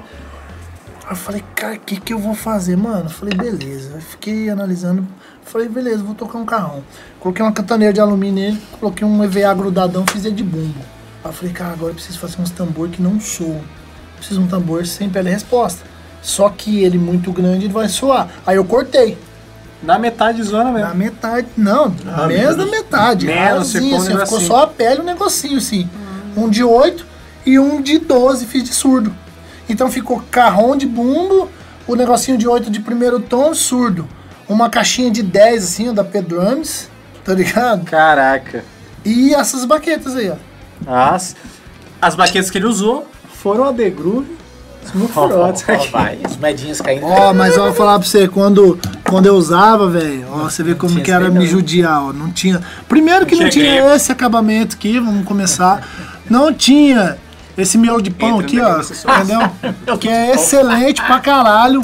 Então, assim, você tinha que segurar mais um pouco a mão, porque sem isso aqui, sem essa espuma retensiva de som aqui, ele, cara, gritava pra caralho e soava na caixa, pegava na, na, na pele porosa, fudia tudo no rolê. Então, assim, essa baqueta aqui é incrível, tem uma baqueta azul também que é incrível no seu nome dela, foda. Eu uso hoje Nossa, a Red Jataí. Eu indico para todo mundo que quiser, é uma baqueta que dura muito, custo-benefício excelente, velho. Eu odeio o Michael, mas a baqueta dele, velho, faz eu amar ele. Então eu não, tenho, eu não tenho muita escolha. É foda. Não, mas tira, me tira uma dúvida aí, cara, que eu nunca te perguntei sobre isso. Entrando no lance da DB. Inclusive, quem não segue a DB, a DB é usinagem Symbols é, no Instagram, tem YouTube, Facebook, algo do tipo? Não. Só Instagram. Vai ver os trabalhos que esse cara faz, é do caralho, assim. Inclusive, aquele prato que você fez pro Kile, pro Aquila, que é preto em cima e, cara, é incrível, assim. Então, se precisar de qualquer lugar do Brasil, é esse cara de trabalho. Aclamado ele... aí pelos melhores luthiers. É, ele já fez pra galera inteira do Brasil, é, mas é quietinho, assim. Ah, não, vou fazer pra Calhão ali e tal. Deixa ah, agora vou fazer pro Binho aqui, agora vou fazer... Aqui. Quietinho, cebola ali, caralho, então, e aí, prato, mano? Esse prato furado do Benny Grab, ele que... Signature, né? Nossa, tá chique que tá no prato lá. O Benny falou, mano, uma merda esse prato aqui, fura aí também. aí ele colocou dois rebites ali. Já. Três, mano. Falei assim, mano, foda pra você parar de carpiar e fez o prato pra ele, dá certo. Mas aí... Ô, cara, pergunta como é que você faz. Mas e aí, ó? cara... Me explica sobre o processo do furo, porque pro Batera é um dilema. Uhum. Pô, vou comprar um prato ozônio cheio de furo. Não, mas ele quebra rápido. Cara, todo prato quebra rápido. Se você tocar errado. Tudo estraga se você tocar errado. Qualquer coisa estraga se você usar ele errado. Para chocar o corpo da baqueta, enfim. Aí, ó. Qual que é a maneira correta de tocar em prato, Felipe? Ó, oh Eita, você me deixou você pega essa parte da baqueta aqui, ó. deixa o prato 90 graus e tá em frente, assim, ó. Aqui você vai e, e né? E de, preferência, de preferência tenha só um crash pra você ficar só nele. É esse, só que esse. você atacar nele, assim, a hora que ele voltar, você pega ele de frente, assim, ó. Aí é legal. A grande questão que eu ouvi do Maicon uma vez, ó. Oi, jogou pra mim agora. Você expliquei errado, fudeu. Não importa, não importa o quão alto sua mão suba. Isso pra raid. Quando descer, bata com a ponta da baqueta. Toma. Isso também, um amigo meu, Nicolas, todo mundo conhece o Nicolas Dias, falou também pro meu, cara, é ponta de baqueta. Isso é jazz, cara. Isso é e jazz aí, qual que é o negócio? É jazz, é jazz, é jazz. Crash, pescoço de baqueta, mas de modo que você não fica assim também, né? Chega um pouco mais deitadinho no crash, entendeu? Então, assim, Ladinho, estilo Danny Chambers. É, pincelando essa parada também, mas enfim, pode voltar aí. Tá só dentro. O processo de confecção do ozônio. Por que, que tem ozônio que é uma puta de uma bola de, de 52 polegadas e outro que tem meia polegada? vou incrementar a sua pergunta, porque uns são interligados, assim, os furos. E outra, você sabe fazer prato espiral? Tá, mas agora... Essa é pergunta eu sei. Mais alguém? Mais alguém? Mais alguém? Vai, Lucas, vai. Tem mais alguma pergunta? Vamos aí. A hora é agora, aproveita. Agora que você tem que perguntar. Bom, vamos lá. Primeiro em relação aos ozones. A primeira vez que eu vi um prato ozone, a primeira coisa que você vê, que você não, aliás, que você sente quando você vê um prato ozônio, você fala, cara, fudeu, tá tudo furado, vai rachar na primeira, né? Só que a primeira vez que você toca num prato ozone, ou de verdade, falo HHX verdadeiro, você vê que ele não é um, um crash comum, que ele é um prato para usar em determinados momentos, tá? Você pode usar toda hora se você quiser, não é uma, não é uma regra. Mas o intuito da criação do prato é para ser feito um prato de, de efeito. Não é um crash que você vai usar toda hora, é para algumas coisas só. Por isso que ele tem um som diferente. E por isso que às vezes ele racha porque o cara gosta tanto e fica usando só ele. Assim acontece com os EFX da Zildjian, que em vez de ser o ozônio circunferente, é aquele molecular assim, ó. Que ele é praticamente um oval alongado com furos de meia polegada ao redor dele para controlar o sustento. O que acontece? Por que, que muita gente me pede fazer ozônio? Eu vou te explicar. Você hoje escuta muita coisa com prato B20. E aí você vai tocar no seu prato. Puta que bosta. Não quer dizer que melhore, não quer dizer que é o correto, tá ligado? Não, não é isso. Ah, o prato veio o prato veio inteiro, ele tem que ficar inteiro. Não, não é isso. E o prato também é, veio furado, você não pode emendar, você não, não, não é isso. O ozone para mim começou numa situação da seguinte forma: um prato chegou para mim rachado entre a cúpula e o corpo do sustain. Eu não tinha o que fazer. Eu usinei ele, ele abriu de novo. Eu usinei, ele abriu de novo. Aí eu falei, cara, eu preciso encontrar um ponto de equilíbrio para isso. Aí o que que aconteceu? O primeiro ozone que eu fiz na minha vida foi pro Duré, num Zildjian K Dark Custom de 18. É. Durante muito tempo esse prato foi a capa assim do, da, da, da minha, da minha página, né, na DB Usinares por conta disso. Foi um desafio assim fudido, mano, para mim na época eu não tinha o material correto para fazer essa usinagem e ele me pediu isso daí por camaradagem, uma pessoa que eu gosto muito, um abraço, tá ligado? Sabe que é meu irmão. Eu fiz pra ele, cara. Por quê? Uma semana antes tinha acontecido isso. Eu recebi o prato com, a, com, com a, o rachado entre as duas moléculas ali de sustain e controle de sonoridade. Eu ab, simplesmente usinei, separei as paredes, ele abriu, separei, ele abriu de novo.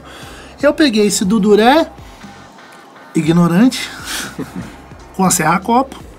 Furei. Caralho! Cortou, ficou bonito. Nossa, ficou bonito, É, cara. Que cortezinho massa, serra copo novinha, né? Queimou tudo a liga do prato, ficou tudo destemperado, virou um caralho. Destemperou o prato. Destemperou. Mudou o som pra caralho. Aí o Duré falou, mano, eu não gostei disso aí não. Já furou agora lá. dá, pra soltar. Era pra fazer dois furos pra equilibrar, pra ele não ficar, né, caindo pra lá ou pra cá. O que aconteceu, acabou que ficou nesse furo. O Doré falou, não, vou deixar só nesse aqui mesmo e tal. Usou um show com o Jades e Jades falou, mano, que que nós vamos fazer? Eu falei, cara, deixa esse prato parado aí. Aí falei, cara, eu vou começar a ouvir essas porra. E comecei a ouvir bastante ozônio, ouvir, ouvir, ouvir, escutar, escutar, escutar. Aí até que um dia eu peguei um prato da mesma série, que é o HHX Evolution, e ouvi ele inteiro e ouvi ele com ozone. Que é o mesmo prato, porém eles fazem o ozone, né? Eu falei, ah, entendi o que acontece. O que acontece quando você faz um prato ozone B20? Você vai matar um pouco do sustain dele, se ele tem muito sustain. E ele vai abrir um som mais dark. É isso que vai acontecer, mais nada, entendeu?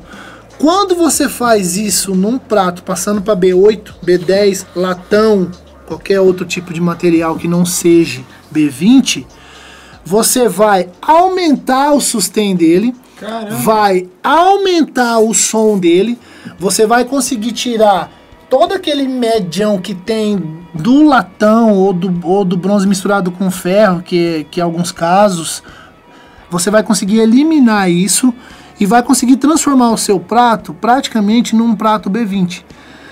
É, eu acabei de fazer um, um prato que eu nunca tinha feito, que é um Orion Revolution 10, se eu não me engano.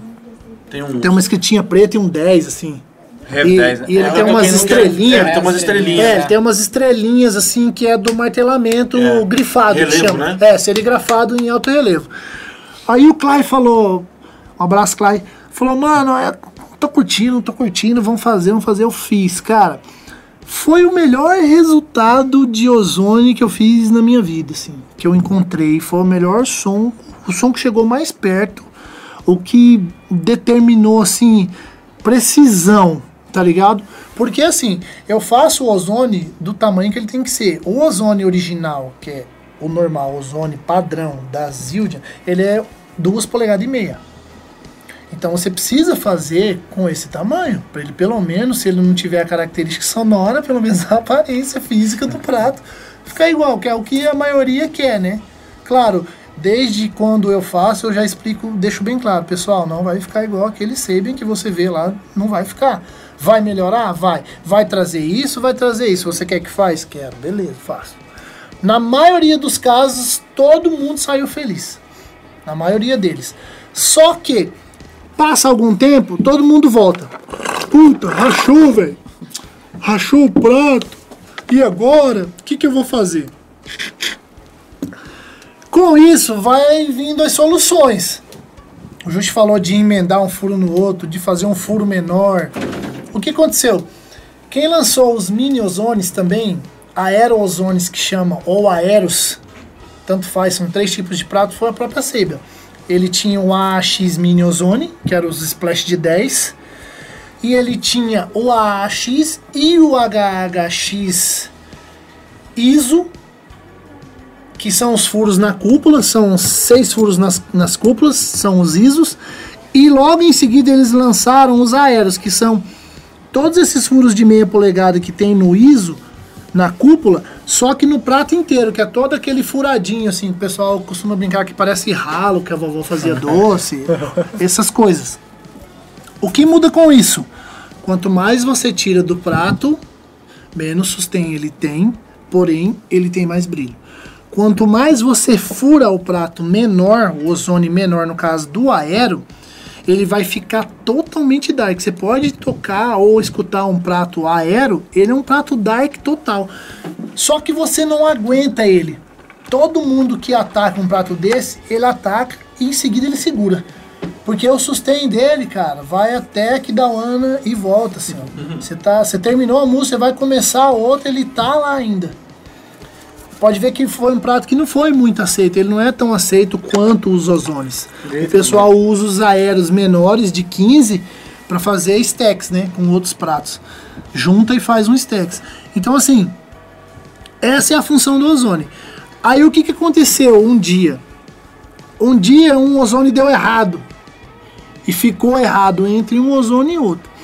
O supo acabou a energia da máquina, o ar soltou, o prato mexeu. Ah. Eu falei, cara, que bosta, cara. E bicho, não era, não tô desmerecendo, não era um óleo, não era um Crash, não, não era, era um Sabian, velho. Tá ligado? Era um Axis. Eu falei, meu pai do céu, agora fodeu. Peguei o prato, liguei pro cara, falei, irmão, ó, aconteceu assim, assim, assim, assim, assim, assim, assim, assim. O cara era de fora. Ele falou, cara, beleza. Não gostava muito desse prato, o que, que dá para fazer? falei, puta, graças a Deus, né, velho? Imagina ter que pagar um prato desse. Ele falou, não, não, mestre, tá na sua mão, você faz o que você achar melhor, ajeita isso aí pra mim. Eu falei, puta, beleza. Aí eu olhei, cara, ele correu, mas ele não abriu, ele só riscou assim, só que ele machucou o prato. E foi bem no meio de um ozônio e outro. Eu falei, cara, vou fazer uma porra de um ozônio menor aqui. só que aí eu vou ter que fazer em toda a volta para não desbalancear. Não ficar, né? Fiz, cara. O resultado final, assim, foi surpreendente. Por quê? Porque um ozônio normal, ele é gostoso de se ouvir, só que em certas horas, não toda hora. Esse, ele ficou gostoso de ouvir a toda hora porque ele não incomodou. Ele veio macio, assim como todos os outros Crash. Então o cara usou muito tempo, na verdade usa até hoje, não rachou, tá ligado? Porque gosta muito e controla para não rachar esse prato. Porque, cara, para comprar um prato desse para fazer um ozone é. ISO, né? É complicado. Então é, é isso. O ozone nada mais é do que isso. A maioria da galera que me procura para fazer ozônio é para salvar ou para mudar o som do prato, que normalmente é B8 ou latão. Ninguém, comentar, né, ninguém vem fazer um ozônio B20. Quando o cara chega a fazer um ozônio B20 é porque ele tá todo Quebrado. comprometido já. É. Aí a situação para ficar bonito, a gente faz um ozônio. A galera costuma comprar o, o B20 é, já para ser ozônio, que já direto do jeito que ele é. Ninguém pega, então leva lá. Não. O que eu vejo os caras pegarem é realmente isso que eu ia falar. É mais comum você ter B8, B15, B10. Ah, mas eu B15 acho que você pensa, um cara não vai pagar 3, 2 mil, 2.500, 3 mil num Zilja no meio e falar, ô, oh, fura minha prata aí. acho que eu seria esse cara. É. Ah, vê que, que Com certeza, eu acho que quem mais procura é o cara que tem um B8 ali, que é um prato mais barato, e não gosta do som, cara, vou tentar. É. Foi cara, o que eu fiz. Assim, eu fiquei. Com dom. É, pior que o eu, eu, eu, tenho, eu tenho um Raid e um, e um, e um Chimbal B8 Pro da Sabian. Sempre gostei, só que aí, cara, não sei se era mil anos já de velho aquele prato e sujo, né? Encardido. Falei, não, dá uma. Tira uma camadinha milagre, aí. cara, os pratos ficou brilhante. Eu tenho que levar um pra você, inclusive, cara. Tá faz Você faz, é, se tirar a camadinha, você. Eu tirei é um dois, né? milímetro, né? tirei um milímetro é da parede a... fora a fora.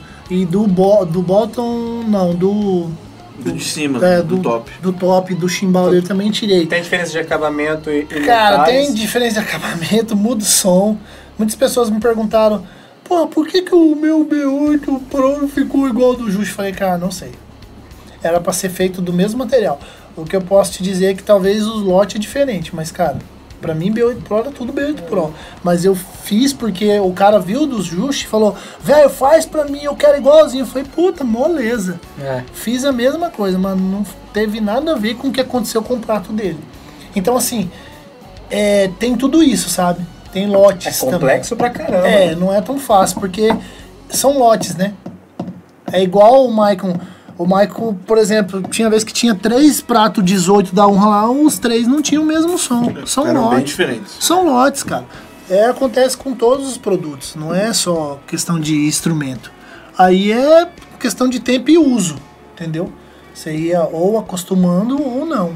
Esse negócio aí de fazer prato, você já fez prato espiral alguma vez? Cara, eu fiz uma vez, não deu certo, eu não tenho a máquina para fazer e eu não quero fazer artesanal. Cara, porque parece ser muito difícil. O negócio tá lá, não quebra, você fica Cara, batendo. não é muito difícil. Pelo contrário, é um dos pratos mais fáceis para fazer. Hum. Porém, ele tem que ser feito com um prato 100% de bronze. 100%. E aí não tem. Aí eu não vou fazer, porque a hora que eu fizer, o cara vai dar a primeira, ou ele vai amassar, ou ele vai quebrar. Eu vejo o Chris Dave, cara, ele mete a mão naquele negócio, ainda tem dois. É 100% bom. Eu acho muito legal o som, cara. Sério, eu acho interessante. Mas eu, tipo assim, eu fico vendo, mas... Eu gosto dele solto. Preso então, mas é exatamente solto, solto mesmo. legal. Cara, acho que preso ele perde a função, assim, na minha é, ele opinião. Ele vira um stack. É, então, mas eu falo dele solto mesmo. Ele tipo, perde a... Estante no teto, ele caindo, é. tipo, virando. O visual eu acho mais massa do que tocando. É, eu acho, tocando tipo assim... de cada lado, assim, igual o... O árvore de Natal. É, o árvore de Natal. eu fico pensando, cara, como que faz o trem desse, né? Pra não quebrar e o cara meter na mão. É 100% bronze, mano. E ele é... Fino também, né? usinado, né? acredite vocês ou não, com água. Ah, jato, tipo jato de água? Uma máquina com jato de água, pressurização de mais de 600 mil bar. Ela vem cortando assim, a coisa mais. Eu já vi esses negócios já, corta tudo, velho. Tchau, falou. Massa. Isso é pra não ter interferência de, de, de temperatura? Pra não queimar, não desintensificar a liga. Porque é 100% bronze, e o bronze, se você queimou ele um pouquinho assim, ele já perde todinha Nossa, a é? relação que ele tinha. Esse prato ele tem que ser 100% bronze. Senão ele não aguenta. Caraca. Ele não aguenta. É por isso que o som dele, a dinâmica de som dele é tão diferente do que a gente encontra, tá ligado? É muito diferente. Tem gente que não gosta, o Juste, tem gente que tanto faz. Para eu, assim, eu não usaria no meu set, para mim. Entendeu? Uhum. Eu não consegui gostar. Nem do visu, tá ligado? Porque eu não gosto de nada alto. Então, assim, são particularidades de cada um, entendeu? Então, assim, já chegou, chegaram vários trabalhos desse para mim. Eu já estraguei vários pratos meus que eu tenho de estoque, prato velho, tentando fazer da maneira errada. Eu não tenho a máquina para fazer da maneira certa, então eu não faço. Deve ser cara essa máquina. Porque, cara, eu sei o tanto que é duro você comprar uma coisa e alguém estragar. Entendeu? Porque todos nós somos músicos, sabemos quanto é suado você comprar, às vezes um par de paqueta, foda pra você comprar, entendeu? Então, assim, eu não faço. Eu não faço, cara. Ah, já me pedi. Puta, faz. E não, se estragar não tem problema. Mano, eu não tenho a máquina pra isso. Normalmente eu mando o vídeo pro cara aqui, ó, como que é feito. Eu não tenho essa máquina. E aquele clap, você já viu esse prato, né? Acho que é, é, é o é, clap symbols, é. como fala? Quatro pratos, né? Ou é três? São cara, então, pode ser até cinco. Você tem ele separado, eu não sei se tem o mesmo nome, mas geralmente você coloca três ou cinco. Ele né? separado ele não tem som de nada, né? Não, ele pode, é. ele pode ter até cinco pratos nisso aí. Cara, é assim, é uma coisa que não teve aceitação no mercado. São poucas pessoas que usam. O Chris Davis acho que usa um ali, o Jojo Mer também, né? De vez em quando em alguns. As baterias experimental, eles têm é, esses pratos doidos, né? É, esses caras são. Na verdade, os caras são, são do marketing, assim, né? São as tentativas, os caras têm que usar. Mas não é uma coisa de que teve aceitação no mercado, porque você pode pegar todos os seus pratos velhos lá, martelar e juntar tudo, rebitar, vai dar o mesmo som. Pois é, você que não sabe, é, pesquisa depois aí é, prato espiral e, e prato clap, né, o clap symbol. Você vai ver como é que é que a gente tá falando, porque de, de, de repente você não conhece. Esse clap, eles são vários pratos que são tipo. Massado, né? É, o prato amassado em cima do outro. Você curte o Batalha Chris Dave, esses caras de México. Bem no Barbie usa, não? Benny usa? Não, Benny não. Acho que não. Não. Enfim, você pesquisa e você vê o que a gente tá falando. Cara, é bem legal, dependendo do som que você faz. É que você não for, consegue fazer isso no sertanejo, né? Você pegar tocar um samba com um trem desse no sertanejo vai ficar sem utilidade alguma. Pô, aquele prato que é da. O, cara, acho que é signature do, do, do Chris Dave. Que é da Saban, que é o. Ah, o 18, Sick Heads. O Sick é, Heads. furado. Aquele é Que é incrível. levíssimo em cima e Aham. em braço, Incrível. em é braço incrível. embaixo é grosso pra caralho. Se eu mandar um prato, Preto, vocês né? conseguem fazer? Consigo. Aquele eu consigo. E se eu mandar, porque tem um mais foda ainda, cara. Olha aí. Você tem um próximo daquele. Tem, é. Tem um cara que eu não Você sabe. E você tá me devendo um vídeo. Galera, vou cobrar na frente de todo mundo aqui, ó. Porque isso é a coisa mais legal que tem, cara. A coisa mais legal que tem é isso. Não, mano, pode deixar, eu vou fazer o vídeo pra você desse prato que é diferente, né? Vou fazer. Até Gurizada, Então, né? Vocês vêem a situação do meu celular, se eu fizer o, o vídeo, o, o som vai ficar assim, ó.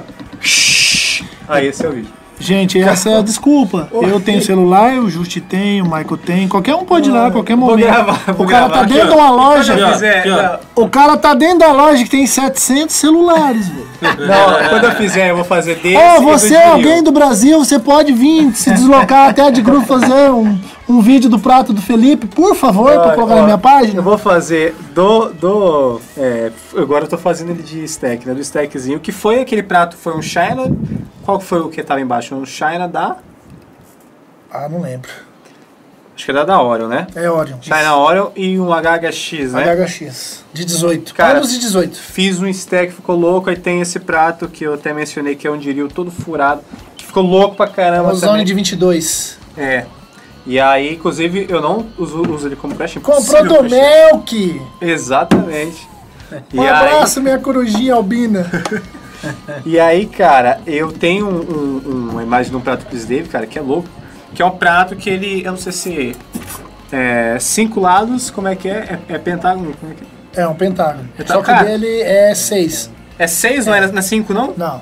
É cortadão assim, você consegue É. fazer um daquilo lá? Só que tem, tem que ser o quê? 24 polegadas pra cortar e ficar bom. Cara, depende, depende muito. Eu já fiz quadrados pro Maicon, já fiz quadrado pra mim, eu tenho um quadrado, vendi agora, tinha um quadrado, vendi. Aquele ficou fenomenal, hein? É. Ele, ele pegou um. Ele é um pequenininho, né? China. Peraí. Não, era um Não, crash. um, qua- um stag de 16. Isso, WB. Aí ele recortou, tipo, retângulo, furou, deixou a zone, diminuiu ali. Que né? isso? Cortou e deixou os olhos? Cara, é um, é um prato retângulo, cara.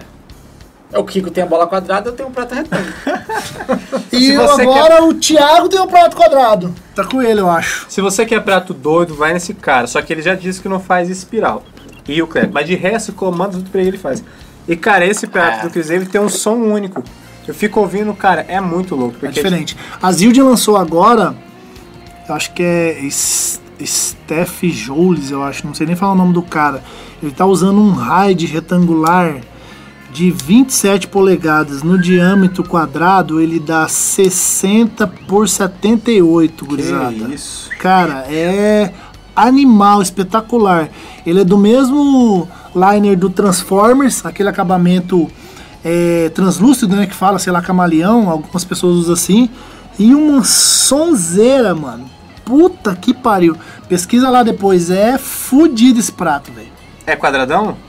Ah, o Ele é retangular. retangular. Eu acho que quem usou esse prato foi o Devon Taylor, cara. É, o Devon Taylor, ele usa o menor. Ele, ele foi o que lançou o primeiro, é menor um pouquinho, mas ele usa também. Inclusive tem ele com o vídeo com a, com a Domi, né? Uma guria que manja um teclado pra caramba, ele tocando lá. Eu falei, cara, que prato é esse, velho? Bizarro. Sonoridade da bexiga, é meio vermelho, ele é roxo, sei lá. É, ele é translúcido, é uma pintura camaleão que fala, né? Trazendo aqui pro Brasil, é. Depende da luz, ele fica azul, lilás, verde, vai indo, por aí vai. E como é que faz um prato? Como é que faz um prato? Vamos lá. Junta um bronze, bem, Bronze. bem brasileiro. Vamos fazer um bolo aqui. Anota a receita bronze, uma bolacha de bronze, bolacha de bronze. eleva ela a mil graus Celsius. Tem o Um forno de mil graus forninho aí em casa, tá? É, os, os 220. árabes, é, os árabes fazem ele no forno de barro. Por quê? Porque não perde o calor hora nenhuma. Então a temperatura dele é igual o tempo todo, assim, ó. Legal. É, Que é o que é muito importante, né? Que é o que mais importante. Entendeu? Agora a Zildjian, Sabe, essa galera tem um fornão lá que digita aqui, né? Acabou, tá tudo Mas certo. é um forno carpido, né? Igual do turco que é de barro. Tira né? de lá, né? Vem aquelas bolachas como se fosse uma pizza, assim. Aham. Tira de lá, martela, vem fazendo todas as usinagens de camadas, né? E aí você dá o formato que você quer, por exemplo, se você vai martelar, se você vai serigrafar, se você vai só manter a, a frequência das ligas, se você vai furar, aí, aí é Esse negócio de serigrafado, de martelado, qual que é a diferença sonora que dá? Pega, imagina o mesmo prato. Cara, normalmente existem dois tipos de martelamento. O artesanal, manual, que é o que as grandes fábricas fazem. É um cara que vai lá e martela na bigorna, tipo que o Bruno Shell faz. Um abraço. Queremos Foda seu aqui. trampo demais, é louco. É um cara que, que, que faz isso, entendeu? Se um dia tiver a oportunidade de fazer uma entrevista com ele, eu quero assistir pra caralho, porque eu sou muito fã do trampo Nossa, dele, ele tá mano. gente, eu acho ele né? muito incrível, assim as coisas que ele trouxe pro Brasil, o conhecimento, as coisas que ele vem fazendo, os pratos dele, mano. Puta que pariu, velho. Animal. Então, assim, ele é um cara que pode explicar melhor sobre isso aí. Ele tem um embasamento, assim, total, porque ele fabrica, né, mano? Então esse negócio de... É, é uma coisa que eu não levei muito a fundo, porque não, não tinha chance nenhuma de eu fabricar, sabe? Mas tem a máquina que ela martela simulando a mão humana ali. Existe uma máquina de precisão que é um martelo pneumático que faz isso em algumas fábricas. Acho que a Maio faz isso, não faz? Cara, a Maio, a Zildjian, a Sabian, entendeu? A Sabian, existem algumas séries, por exemplo, a Artisan é feita à mão, é martelado na mão, tá ligado? A Maio, ah, existe algumas séries que é toda feita na mão, velho. É o cara lá na bigorna, lá com martelinho de precisão de vários tamanhos, Ele não vários o saco formatos. dele que vai ficar Não, um dia, Sozinho. dois, Fonezão no Spotify aqui, ó, tá ligado? E Escutando o V12 não, aqui. tô- V12 caralho, escutando o fundo da grota lá, baitaca aqui, ó, pá, pá, pá, pá, pra pegar o balanço. E é isso daí. E aí tem aquela, a máquina que ela tem a, a prensagem que parece a Que estrelinha. é, é isso. isso. Aí é formato. O- Cara, esse lance de colocar formato e, e martelamento. Ô Dom, e a posição do martelamento no prato altera o som? Tudo. Porque eu lembro que o primeiro prato que eu vi martelado foi um Zildjian. Eu não vou lembrar sério se era Z2, Z3. Z3. Era um, era um, era um crash de 18 e um raio de 22. Z2 não tem martelado, só É o Z3. Z3? É. Desse tamanho, assim, a cúpula gigante. E ele era em espiral, os martelados. Assim. Cara, que prato lindo, cara. Que som lindo. Parece que fica mais Cara, fácil. e é, não é isso. teve aceitação no mercado, eles não fizeram. Sério, É, cara. acabou com a série, acabou com a série. Eu lembro que na época eu tocava na PNL. E aí, tipo, eu lembro que cada prato foi 2,500, né, Cara, muito caro. 15 anos atrás. Cara, aquele prato tão bonito, assim, era outra história. Porque a gente, É porque, a gente tinha um assim- solo pro, uns, uns Orion lá. Ele saiu, na verdade, esse prato, para ser uma série acessível para quem gosta de, dos Kerup, dos Constantinopla. É uma fortuna, todo mundo sabe. Então ele saiu para dar esse acesso. Só que assim, o som não ficou tão próximo, né? Aí não vendeu, não vendeu. teve aceitação no mercado, ele ficou defasado. Aí eu pergunto pra você, quando é que o Dom vai abrir empresa de prato? Hum, Que jamais. vai fazer do zero. Jamais. Caralho.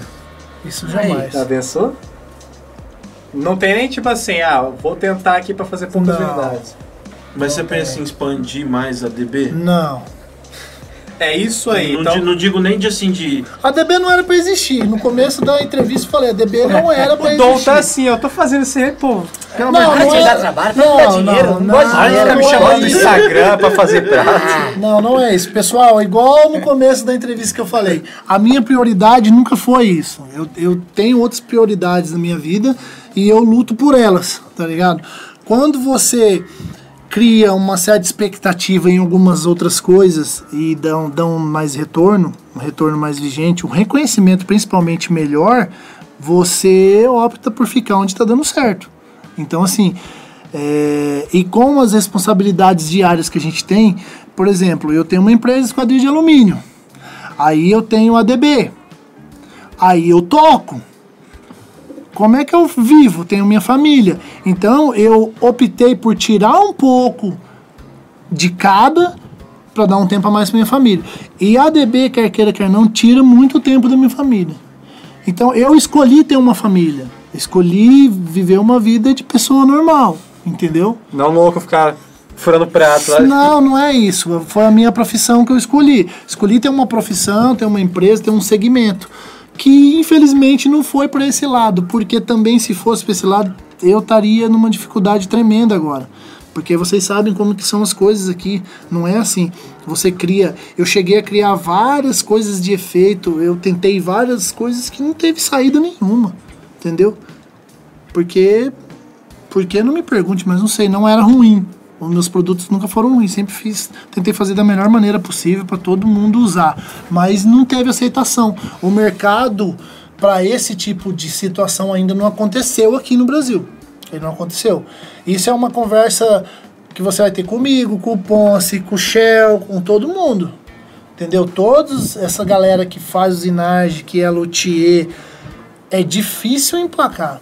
Você vê, ó, o, o Guilherme tá lutando ali. O Guilherme já atendeu vários músicos importantíssimos que fizeram propaganda no Instagram tá lutando ainda. É, o Guilherme ele tem tudo dele no Brasil inteiro, Você né? entendeu? Mas eu acho que Ele isso tá é muito lutando. do, do Brasil, cara. É. Assim, é, não é só uma, um motivo, mas é a situação econômica que é difícil você juntar uma grana pra você comprar uma coisa.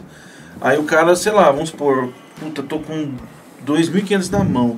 Preciso comprar uma caixa. Aí tem a caixa do Guilherme lá que é foda pra caramba. Mas o cara, puta, vou comprar, sei lá, uma Pure É. aqui sem citone, uma Joy Jordan. O cara vai no, no que tem nome, que, que vende. Os caras Porque já deu certo, o cara É. vai no que deu certo. É, É, eu- complicado, cara. Eu, praticamente falando, eu comecei a, a me interessar muito pelo trabalho de alguém que faz ali de maneira artesanal, o luthier, porque, cara, a primeira vez que eu comprei uma caixa de acrílico, né, do binar de bateria, cara, incrível. Eu comecei a, tipo, tentar pesquisar também sobre outras pessoas que fazem, né, longe da- das grandes marcas. Que é uma coisa que até o Mike falava pra mim, cara, as grandes marcas, elas são boas, mas tem que entender uma coisa que tudo é feito em larga escala. Então, nada vai ser diferente umas coisas das outras. Você vai ter coisas aqui, coisas ali, detalhes assim. Eu falei, cara, então se tem uma pessoa dando atenção especial pra tudo aquilo ali, cara, aquilo lá vai ser incrível, Claro que vai. tá ligado? É diferente de você pegar assim, mano, bateras em escala, poxa, a níveis astronômicos de produção da Pearl. Tudo assim, ó. Cara, alguma deu problema ali, ou você vai ficar com, com um som meio genérico nos padrões da Pearl. Ok, só que, cara, você pegar de repente um cara que é ex- ex-fabricante da Pearl, ele montando tudo lá, dando atenção especial para aquilo, cara, deve ficar um som incrível. Cara, e nenhum produto é é- igual ao outro, né? Quando o Luthier faz. É, só que existe assim um grande pecado que a maioria comete. Quando consegue atingir, é, eu costumo falar, sempre falar, né? Que eu aprendi. O meu, meu avô falava isso, falava, cara, é, meu filho, o, o bonde do sucesso vital da vida, ele vai passar uma vez. Você tem que estar pronto. Eita, é verdade. É o que eu costumo forte. falar pra todo mundo, cara. Eu costumo falar pra todo mundo, não só de músico, de tudo. Bicho, se prepara, você tem a chance. Você é jovem, seu pai tá sustentando você, se prepara. Se você vai ser músico, se prepara, estuda. Transforma isso em sua profissão. Se você não quer, estuda para um concurso. Se você não quer, vai, entendeu? Varrer rua. Mas tudo que você for fazer, tenta ser o melhor possível. E ter, esteja preparado tá ligado? Porque, mano, ele vai tá passando ali, se você, puta, esqueci minha mochila, você se fudeu. Talvez ele nunca passe de novo. Não né? vai passar. Tem gente que tem a mesma sorte várias vezes e também joga fora. Você entendeu? Por questão de, de várias coisas. Hoje, hoje o mundo ele é composto de 50% de talento, 50% de ser humano. Existem seres humanos que são 100% talento, só que é um pau no cu de um ser humano. Entendeu? Só que também não adianta você ser um 100% ser humano e não saber fazer um groove. Então, é dosado, é dosado hoje. Bicho, hoje tudo se empresariou. É empresa, é emprego, é trabalho. Então, se você não encarar dessa forma, né, você não vai ter sucesso na sua vida. O seu bonde vai passar e vai passar e você vai ficar olhando e não vai acontecer nada. E às vezes ele vai começando a passar cada vez mais lento. Todo mundo, entrar cara, todo mundo tem o seu lugar Na terra. você tem que se achar. Se você vai ser pedreiro, vai ser pedreiro, pintor, vai ser músico, vai ser violonista, vai ser guitarrista, sanfoneiro, tocador de fundo da grota, qualquer coisa, mas você tem que achar o seu lugar. Antes de tudo acontecer, você tem que estar preparado. Cara, eu lutei, eu trabalhei, eu comprei essa caixa boa, eu tenho esse set bom, eu tenho esse prato. Puta, eu apertei aqui, eu vou vender? Não, eu não vou vender, eu vou tentar arrumar um emprego, ou eu vou tentar fazer um freelance, ou eu vou tentar fazer qualquer coisa para mim não vender minhas coisas, porque amanhã isso pode ser um teste da vida. Amanhã o bonde passa aqui, eu tô sem nada, aí ó.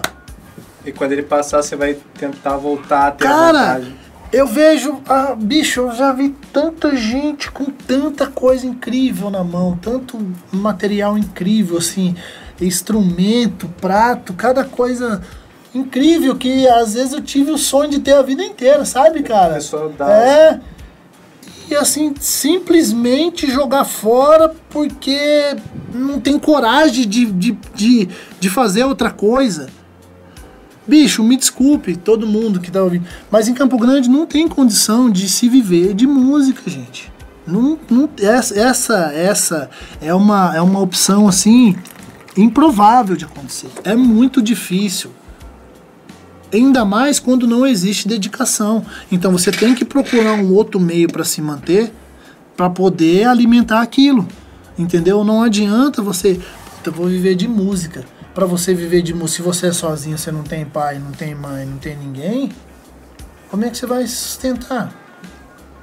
Você tem que fazer outra coisa. Infelizmente, o cenário daqui é assim. Ah, daqui saíram grandes, saíram os, os tops, saíram tudo daqui, saíram, mas os, olha o tanto que os caras tocam, olha a mentalidade que os caras têm. Os caras leem partitura, os caras tocam tudo. Se prepararam muito, acho que E eles sacaram, né? mesmo assim ainda passam algumas dificuldades. Então, se encontre, olhe pra você, não se desmereça, mas olhe pra você e fala, cara, eu tô nesse nível? Puta, eu não tô. Eu vou conseguir? Puta, eu vou conseguir. Mas para mim alimentar isso, eu preciso fazer alguma coisa para sobreviver. Antes de tudo, você tem que pensar na sua sobrevivência, no seu pão de cada dia, entendeu? Eu vi várias pessoas reclamando na pandemia. Puta, não tem show pra mim, mas o cara tá com uma moto ali, velho. Ele podia pegar aquela moto e fazer um Uber Eats, um não sei o que lá, uma É. entrega de pizza, que teve muita, aumentou a demanda assim, ó, em 200%. Os caras têm carro também. né? Porra, e o cara ganhar, velho, 300 conto de entrega por semana pra quem não tá ganhando nada, 3 vezes 4 são 12, é 1.200 no mês, já dá pra ele pagar o aluguelzinho dele, comer, e ainda, se aparecer alguma coisa de tocar, ele reunir aquilo ali. Eu falo sempre, mas ele prefere vender todas as coisas que ele suou pra conquistar e continuar colocando a desculpa.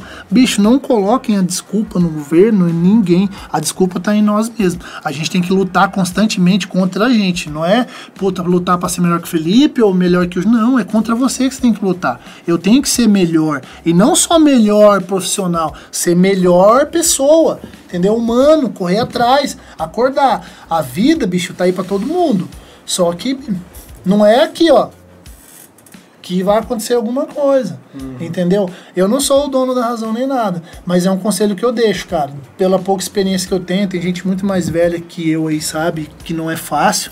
Eu não vivi os piores momentos da música, graças a Deus, por mim, por minha causa, porque eu não tive é, a moral de, de acreditar que eu seria capaz de, de viver de música aqui. Eu nunca tive essa vaidade, sempre procurei ter outra profissão. Tenho outra profissão, porque se acontecer alguma coisa, você tem de onde você sobreviver, pelo menos. O resumo é consistência e cabeça, né? Raciocínio e tudo. E não desistir, porque assim, eu tive todos os, os, todas as chances para desistir. Em vários momentos. É, tanto é que pelo que você fala, parece que a Cara. música fica te chamando toda hora, né? Porque você quer parar de fazer as coisas, Você, você tá você não consegue fugir. Entendeu? Você sai dela, mas ela nunca vai sair de você. É, né? A realidade é essa. E a sua chance vai aparecer. A melhor oportunidade que eu tive foi essa banda que eu toco hoje, entendeu? É uma das bandas que, sim, que eu mais ganhei dinheiro, que eu Que mais você me- pegou e fez me acontecer. divirto. Por quê? Porque é um negócio tranquilo, entendeu? Todo mundo é bem resolvido, vamos tocar por isso assim, assim, tem as combinações, acabou. É o bonde que você quis pegar, né? É isso Entendeu? aí. Faz sentido. Vou passar disso? O V12 vai ser uma banda de sucesso no Brasil? Não sei. A história do falar, não, cara, que Vou saco. fazer a empresa de, de prato. Não sei, Que entendeu? saco, eu não quero tocar. Não, não, não é isso. Não é não querer e nem desmerecer. É, a- foi a minha escolha. Cada um tem a sua escolhas, escolha. né? Todo mundo pode me apredejar pela minha escolha, mas é minha, é particular meu. Eu sei o que eu quero viver. Eu tenho que saber, você tem que saber o que você quer viver. Talvez você não concorde. É ideal que você não concorde comigo. É ideal, porque aí você busca o seu caminho e tem o seu, seu próprio aprendizado, entendeu? Encontra o seu chão. Todo mundo precisa encontrar o seu chão, velho. Você precisa ter onde pisar, senão. Exatamente isso. E acho que a gente toma caminhos, então, do fim com essas palavras do Dom aí. Com certeza. Ó, É. foi uma grande experiência, cara, tá, tá fazendo esse primeiro com você, que a gente tava pensando bastante em quem trazer e só veio você na cabeça. E de fato a gente agradece bastante por ter você ter aceitado, né? E ter, cara, ficado livre pra falar o que você quisesse aí. Com certeza os bateras que estão aí agregaram bastante. Tudo que você falou, tanto da parte técnica, na sua vida em si, ainda mais o que você falou agora, né? Que a gente abordou coisas desse tipo alguns podcasts atrás, só que é legal ouvir alguém de, de outra visão, cara, dando profundidade total nisso. Então a gente agradece demais, tá? Então é isso. Eu alguém tem mais uma coisa pra agradeço. falar? É. Queria agradecer a todos vocês, são meus irmãos, né? São todos meus amigos. Agradecer o pessoal aí que vai assistir. E é isso aí, galera. Esse é o meu pensamento, é como eu vivo minha vida. Sou muito feliz assim, foram a minha escolha. Que vocês possam fazer as escolhas de vocês, se encontrarem no mundo e lutar pelo que vocês acreditam. Só que sempre com o pé no chão. E não deixa de estudar, velho. Estuda, velho. Faz igual todo mundo. Pega o pad, não tem atalho, não tem segredo, não tem nada. E tudo que você for fazer, vá lá e faz o melhor possível. Toca pro seu coração, toca pra música. Não tenha vaidade de querer aplicar um exercício que não existe na música. Entendeu? É muito bom você fazer várias coisas, só que aonde cabe. Vai chegar o seu momento. E é, e é muito massa quando chega o seu momento. Na batera, João! Pá, o cara arregaça. Chega na hora ali, tá ali, tum, pá, tum. Porque a música pede isso. Então, assim, valorizem-se, cuidem-se, fiquem com Deus. Muito obrigado, meus amigos. Estamos aí pra isso. Alguém tem alguma coisa pra falar? Lucas, você tem alguns adendos, coisas do tipo? Bom, então é isso. Bom, então, Eu quero falar um pouquinho aqui sobre Ah, o meu falar, brother Eric. Dom, né? Obrigado novamente, galera. Siga aí o Dom Batera, que é difícil escrever nas, redes sociais, é Dom Muito Batera. A BB é Dom Batera, usinagem de se você né? não for alfabetizado, vai ficar. É, mande muitos pratos pra esse cara, por mais que ele não queira muito trabalho, manda que ele merece e vai dividir a comissão comigo. Você tá Guilherme Just, Michael Scudler, é, o nosso convidado grande, Lucidon Matera, ali o editor Lucas Santos, e eu sou Felipe da Silva Xavier. Esse, eita, por que que eu falei inteiro? né? é, Mãe braba, mãe braba. É o brabo. É a mãe braba, falou o nome inteiro. Aqui nos estúdios Social Drums barra Código de Acessórios. Tamo e a junto. família do Dom, que tá o seu aí, como é o nome dele? Lucas Denner, Lucas Renner, futuro batera também. E sua mulher? Elane Pereira, guitarrista. Ó, e guitarrista. É a banda. Obrigado por assistir, vai ter Tamo muito junto. mais. Essa foi só a Valeu, primeira galera. entrevista, Muito vai ser muita obrigado. coisa boa. Saudames, um abraço. Tchau, tchau. Até mais. Valeu.